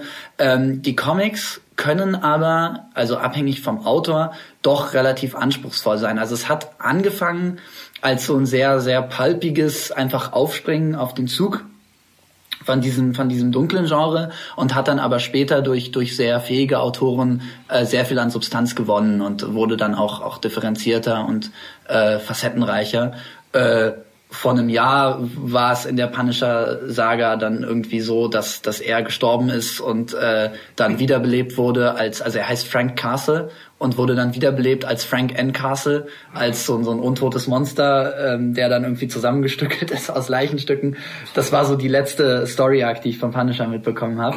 Ähm, ist aber wahrscheinlich nicht so Haken wir ab. Dann haben wir hier noch ja. Möbius, John Defoe. Das kenne ich nicht. Ich weiß noch, das ist Französisch, glaube ich. Ja, oder? Möbius ja. ist Französisch, äh, kenne ich auch nicht. ah, ich dachte, ja, ja Franzö jetzt noch ein bisschen so tun, französische Comics, französische Comics sind ja noch mal was ganz anderes. Ja. Das ist ganz. Ich auch nicht in der ähm, Wikipedia. Chat, bitte helfen. Also bei französischen Comics ist das Interessante, ähm, äh, wenn man sich mal den Namen anguckt, beziehungsweise auch wie, wie Comics in der Gesellschaft so gesehen werden. Der Comic kommt ja von, von Comic Strip ähm, also von, von irgendwas, was lustig ist. Das kommt ja aus, aus den Karikaturen, die Ende des 19. Jahrhunderts äh, veröffentlicht wurden. Das waren dann die, die Comics oder die Funnies und ähm, Comics wurden immer so ein bisschen als, als was Lustiges, so leichte Unterhaltung angesehen, ja, was sie ja eigentlich gar nicht sind. Und im Französischen, das französische ja. Wort für Comics ist nämlich Bande dessinée, genau. also einfach nur ja. gezeichneter, gezeichneter Geschichte, gezeichneter Band, äh, was ja gar keine inhaltliche Aussage ist. Und da ähm, ist das Interessante dieses ist eigentlich Strip, also gezeichneter Streifen. Gezeichneter Streichen, genau. Streifen. Genau. Und also keine inhaltliche Aussage im im äh, im, im Namen genau. des Mediums. Ja, ja. Und also dieses äh, die, der der franco-belgische Umgang mm. mit diesem mhm. Medium ist nämlich ein ganz anderer so, als Tim als in, in, der westlichen Welt. Belgisch, genau, Tim und Struppi, äh, Spirou und Fantasio. Also aber natürlich die neuen Agrippinen von äh, ja. und so ist natürlich ein zeitkritischer, der auch nicht komisch ist. Ja, ja, genau, genau. Und das ist eben, also äh, äh, das ist, ist ein ganz, also das ist nochmal eine komplett eigene Welt, diese französischen ja, Comics. Ich kenne mich ja als Romanist ein bisschen aus. Aber ja, ich eine Extrasendung machen, weil ich mich auch nicht so gut auskenne. nee, aber da sind also die, die großen... jetzt den Christopher abgeben. Oh. nein, nein, nein. Also die größten sind natürlich äh, Tintin und ja, ja. Äh, Spirou. Genau. Äh, und natürlich äh, Asterix. Mhm. Ja. Genau, dann haben wir hier noch Calvin ist auch ja, ganz, ganz toll. äh, ja, äh, ja, ja, Calvin und Hobbes ist, ist super, ist natürlich auch wieder was, was ganz anderes. Ähm, dann haben wir XKCD. Ja, Webcomics. Webcomics. Vielleicht nicht nur XKCD, sondern, sondern äh, Webcomics im Allgemeinen sind ja, ja, äh, ja seit, seit ungefähr zehn Jahren groß im Kommen.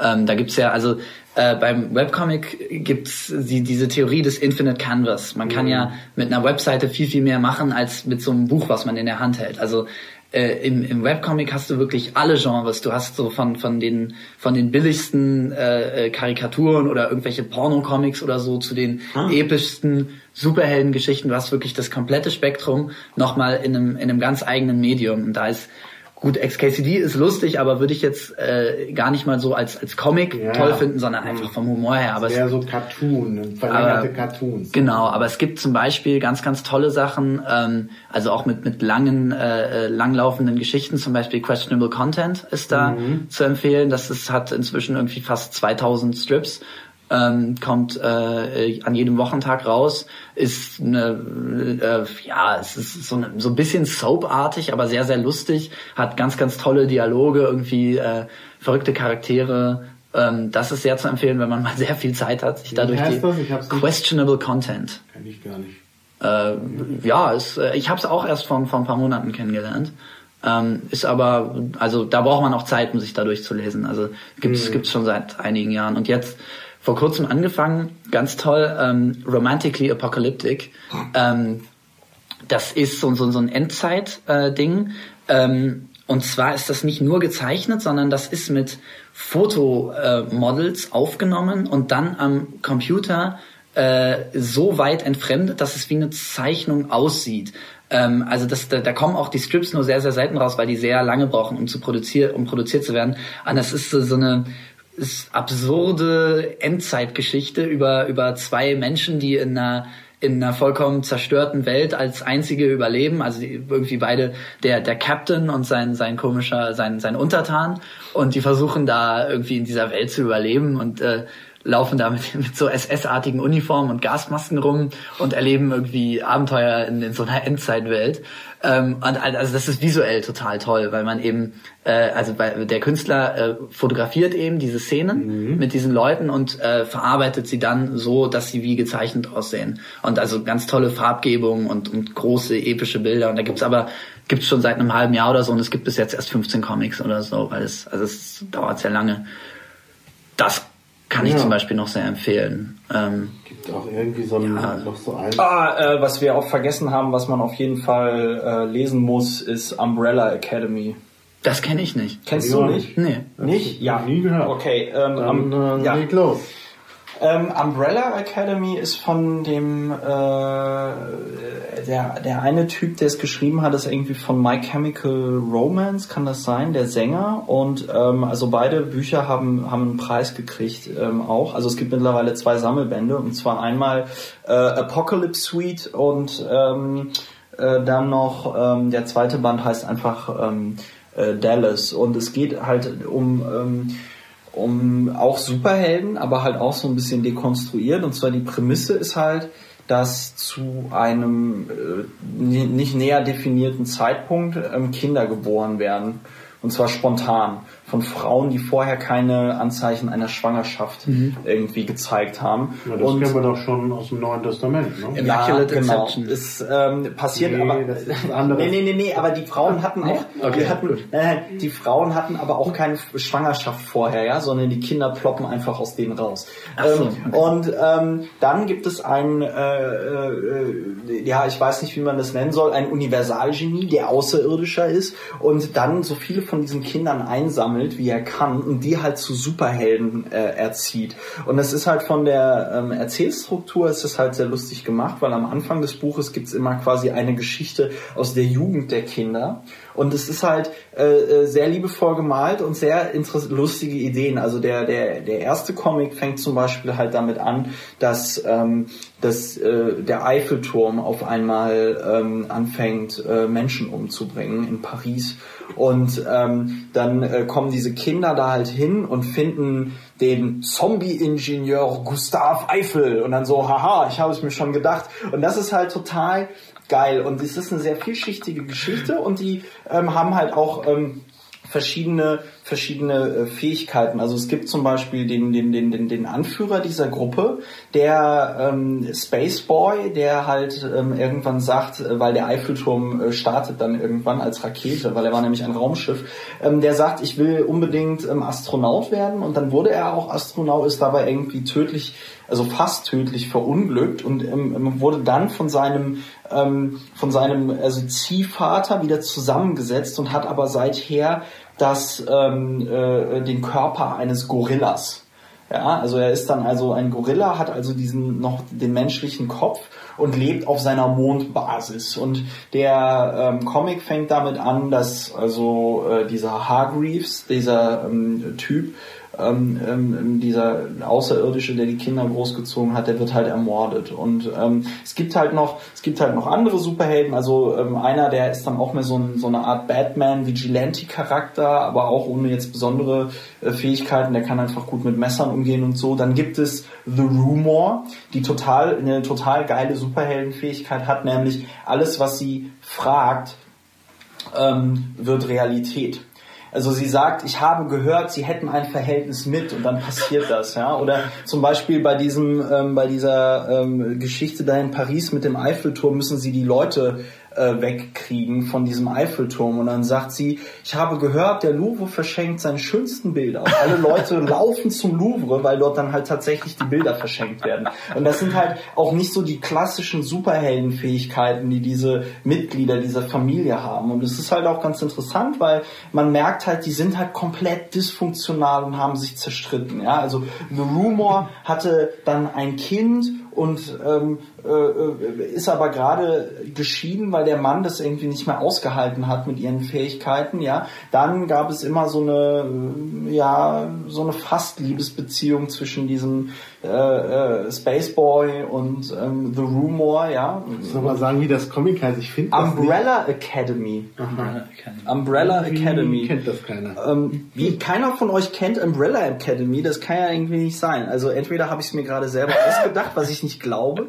ähm, oder ihr ja, äh, weiß, findet es nicht. Ja, nee, doch, doch. Ah, The Umbrella, ja. The Umbrella Academy. Ja, gut, ja, The Umbrella Academy. Das hat einen Eisner Award gewonnen. Ja, ja, das ist ähm, wirklich, also ist es David Barr, ne? Oder? Ja, äh, Gabriel Barr. Nee, Gabriel, Gerard Way und Gabriel, Gabriel Barr. ja. Was ist das denn? Webcomic? Nein, nein, nein, nein, das ist ein Comic. Also, also und es gibt Graphic mittlerweile Novel. zwei Graphic Novel, ja, es gibt mittlerweile zwei Bände. Ah, Dark Horse, ja. Ähm, und äh, dann gibt es, dann gibt es noch auch ein, eines, ja. der, dann gibt es auch noch einen Charakter, äh, der auch noch eine sehr große Rolle spielen wird, dann im zweiten Band in Dallas, nämlich, äh, der hat die Superheldenfähigkeit, durch die Zeit zu reisen. Und er kommt dann irgendwann auf einmal wieder. Doch gar nicht. Oh, ja, er kommt dann auf einmal wieder und hat sich aber ähm, in, in, der, in der ganzen Zeit ähm, äh, nicht entwickelt und ähm, ist also also noch immer ein zehnjähriger Junge. Ja und ähm, ja, sie, sie ich kann es nur empfehlen. Es ist ein großartiger Comic. Der zweite äh, Dallas ist meiner Meinung nach noch besser als der erste. Ähm, in dem müssen sie nämlich Kennedy umbringen, um die Vernichtung der Erde zu verhindern. Das ist und es ist gro es ist großartig, ja. Und ähm, also der zweite auch mit Zeitreisen und ähm, genauso äh, wirren ähm, Organisationen okay. und Geschichten. Also wie gesagt, ja, das kann man Klingt wirklich nur empfehlen. Ist ein grandioser Comic. Okay. Auch das, was hier in der Wikipedia zu sehen ist an Zeichnungen, sieht auch gut aus. Also, also diese äh, Zeichnung ist halt eine Beispielzeichnung, das, also, ja, ja. beziehungsweise ein Artwork. Ein Cover Comic, ja. Also generell alles, was einen Eisner Award gewonnen hat, kann man mhm. sowieso erstmal ohne Vorbehalte empfehlen. Ähm, ja. Die, die, die, Oscars der Comicwelt. Äh, naja, nee, die Oscars sind gar nicht so ein gutes Beispiel. Die Oscars kann man ja nicht unbedingt empfehlen. Nein, äh, Eisner Award Gewinner sind eigentlich generell zu empfehlen, nächstens. Ja. Äh, ja. Gut. Ja, wir müssen also zum Ende kommen, weil mein, mein, mein Speicher voll ist irgendwann demnächst. Ich glaube, sechs Minuten aber noch. Ja. Okay. Also ganz kurz jetzt noch, was habe ich hier noch auf der Liste? Ähm, ja, William Bush ja, die, die allerersten, ja, äh, also ja, Sequential Art. Ähm, ja, das ist äh, Platinum, Art, ja. Platinum Age sozusagen. Ah, äh, genau. Wird man, also wird manchmal so genannt, quasi die, die, das Zeitalter vor der Golden Age. Ähm, Comics haben ja, haben ja ihren Ursprung, also als sequentielle mhm. Kunst, äh, also Bild und Bild und Text, ähm, so ein bisschen in den äh, im 19. Jahrhundert mit mit Karikaturen. Das ist auch auf der Wikipedia sehr interessant nachzulesen, zum Beispiel, wo, wo Sprechblasen überhaupt herkommen, mhm. wie die entstanden sind. Mhm. Ähm, und zum Beispiel in, in England mit dem Punch-Magazin und so. Und äh, äh, das, das Yellow Kid äh, war ja der, der erste Recurring-Charakter. und ähm, zum Beispiel in Deutschland einer der Vorreiter war tatsächlich äh, Wilhelm Busch. Mhm. Ähm, und äh, also so Sachen das ist wie... Klasse, ich habe neulich, weil ich halt, äh, äh, irgendwie fiel mir in meinen iBook Store kostenlos nochmal Max und Moritz nochmal angeschaut das ist ja schon, da ist ja unheimlich viel Ironie drin, da ist Klar. Gesellschaftskritik drin und äh, äh, die Kinder kommen ja hinterher auf eine wahnsinnig grausame Weise ums Leben, ja. was ja dann auch nochmal ironisch überhöht wird. Ähm, und äh, äh, also ich meine, wenn das in der heutigen Zeit geschrieben würde, das würde, dann würde ja den würde ja Leute aus. Ja. Also, ja, ja, wenn jemand konservativ. So, ja, ja. ja, okay. So, nein, Thilo Sarrazin hätte wahrscheinlich eine Erektion. Ach so, gut. Ja. Aber aber trotzdem, also das ist es ist schon ziemlich. Äh, also es geht deftig zur Sache. Es geht deftig zur Sache, aber ja. es hat halt wirklich also auch so verschiedene Metaebenen das ist halt wirklich gut gemacht. Mhm. Also, der, der, ist auch so ein Zusammenhang zwischen Text und Zeichnung. Naja, genau. Da, da gab es noch keine Sprechblasen, ja. aber das ist halt wirklich schon dieses dieses ähm, äh, Sequential Art Ding. Also ja, ja, ja das, das kann man durchaus als als eines der ersten Comics ähm, ja. bezeichnen. Gut, das allererste Comic äh, ist ja, ja im Grunde die Trajan-Säule oder oder äh, die die ähm, äh, ägyptischen äh, Wandmalereien, also als sequenzielle. Ja, dann gibt's ja noch ältere, dann gibt's ja noch die Höhlen da von Lascaux. Ja, ja, aber da ist ja, ähm, da, da sind ja keine textlich, äh, Textbeschreibungen. Also Ach stimmt, das ist kein Text. Es geht ja um die Verbindung von, von Bild und äh, von Wort und Bild in sequenzieller Form. das ähm, ist natürlich, das ist natürlich in äh, äh, dann im alten Ägypten schon ja. besser und dann. Und dann gab es im Mittelalter so ja. Bibelgemälde, wo, wo mehrere ja. Szenen auf einem Bild dargestellt wurden zum Beispiel. Ja, der Teppich von Bayeux. Ja, ja, ja genau, genau. So, ja, das, das ist auch, ist auch ein Comic, ja. Wir, wir, haben noch drei Minuten. Drei Minuten. Ja. Ich würde noch ganz kurz was zu Walking Dead sagen. Walking Dead ist ein Zombie-Comic. Hast du den gelesen? Ja. Ist das gut? Ja. Weil, sehr brutal. Äh, sehr brutal, okay, aber ähm, Wurde, das ist doch so eine never-ending Story, oder? Ja. Das ist also im Grunde genommen so der Gedanke, Comics zu verkaufen, ist da auch. Ja, ne, absolut, ja. Okay, ist, aber gut. ist aber gut. Äh, wurde ja. jetzt auch, ähm, der Anfang wurde verfilmt als sechsteilige Fernsehserie. Ähm, äh, jetzt äh, äh Mitte, äh, äh, Quatsch, Ende letzten Jahres. Mhm. Ähm, also die erste Staffel hat sechs Folgen, äh, jeweils eine Stunde. Die zweite Staffel kommt jetzt bald. Ist sehr, sehr zu empfehlen. Ähm, also wenn man dieses Zombie-Genre mag, äh, extrem brutal. Also ich fand's hart an der Schmerzgrenze, aber wirklich sehr, sehr gut. Ähm, ja, und also das, das Comic ist wirklich absolut never ending. Charaktere sterben äh, wie, wie Fliegen. Ähm, also ja. ich, ich sehe schon, wir brauchen ein, eine Fortsetzung folgt. Wir haben ja, ja. so einiges auf der Liste. Ich würde sagen, wir können auch mal ich, einen Podcast über Zombies machen. Genau, das ja, machen wir mal. Das, das auch, ich würde sagen, wir verabschieden mal die Podcast-Hörer und können ja dann noch ja. die letzten Comics hier für die Stream-Hörer zu Ende machen. Ja. Ähm, ja, es lohnt sich, liebe Podcast-Hörer, den Stream anzuschauen. Und wenn ihr als Podcast-Hörer nicht mit der Technik zufrieden seid, denn wir mussten jetzt beim zweiten Mal ohne Kopfhörer arbeiten, weil ich nur zwei Headsets habe, dann könnt ihr ja flattern. Ja, oder mal einfach Geld überweisen auf sein dann kaufe ich, ja, wenn ich das hätte. Ich, nein, ich kaufe auf jeden Fall noch ein zusätzliches Headset, muss dann natürlich auch ein neues, Misch, neues Mischpult kaufen. Also ich investiere weiter, weil es Spaß äh, macht. Danke. Ja.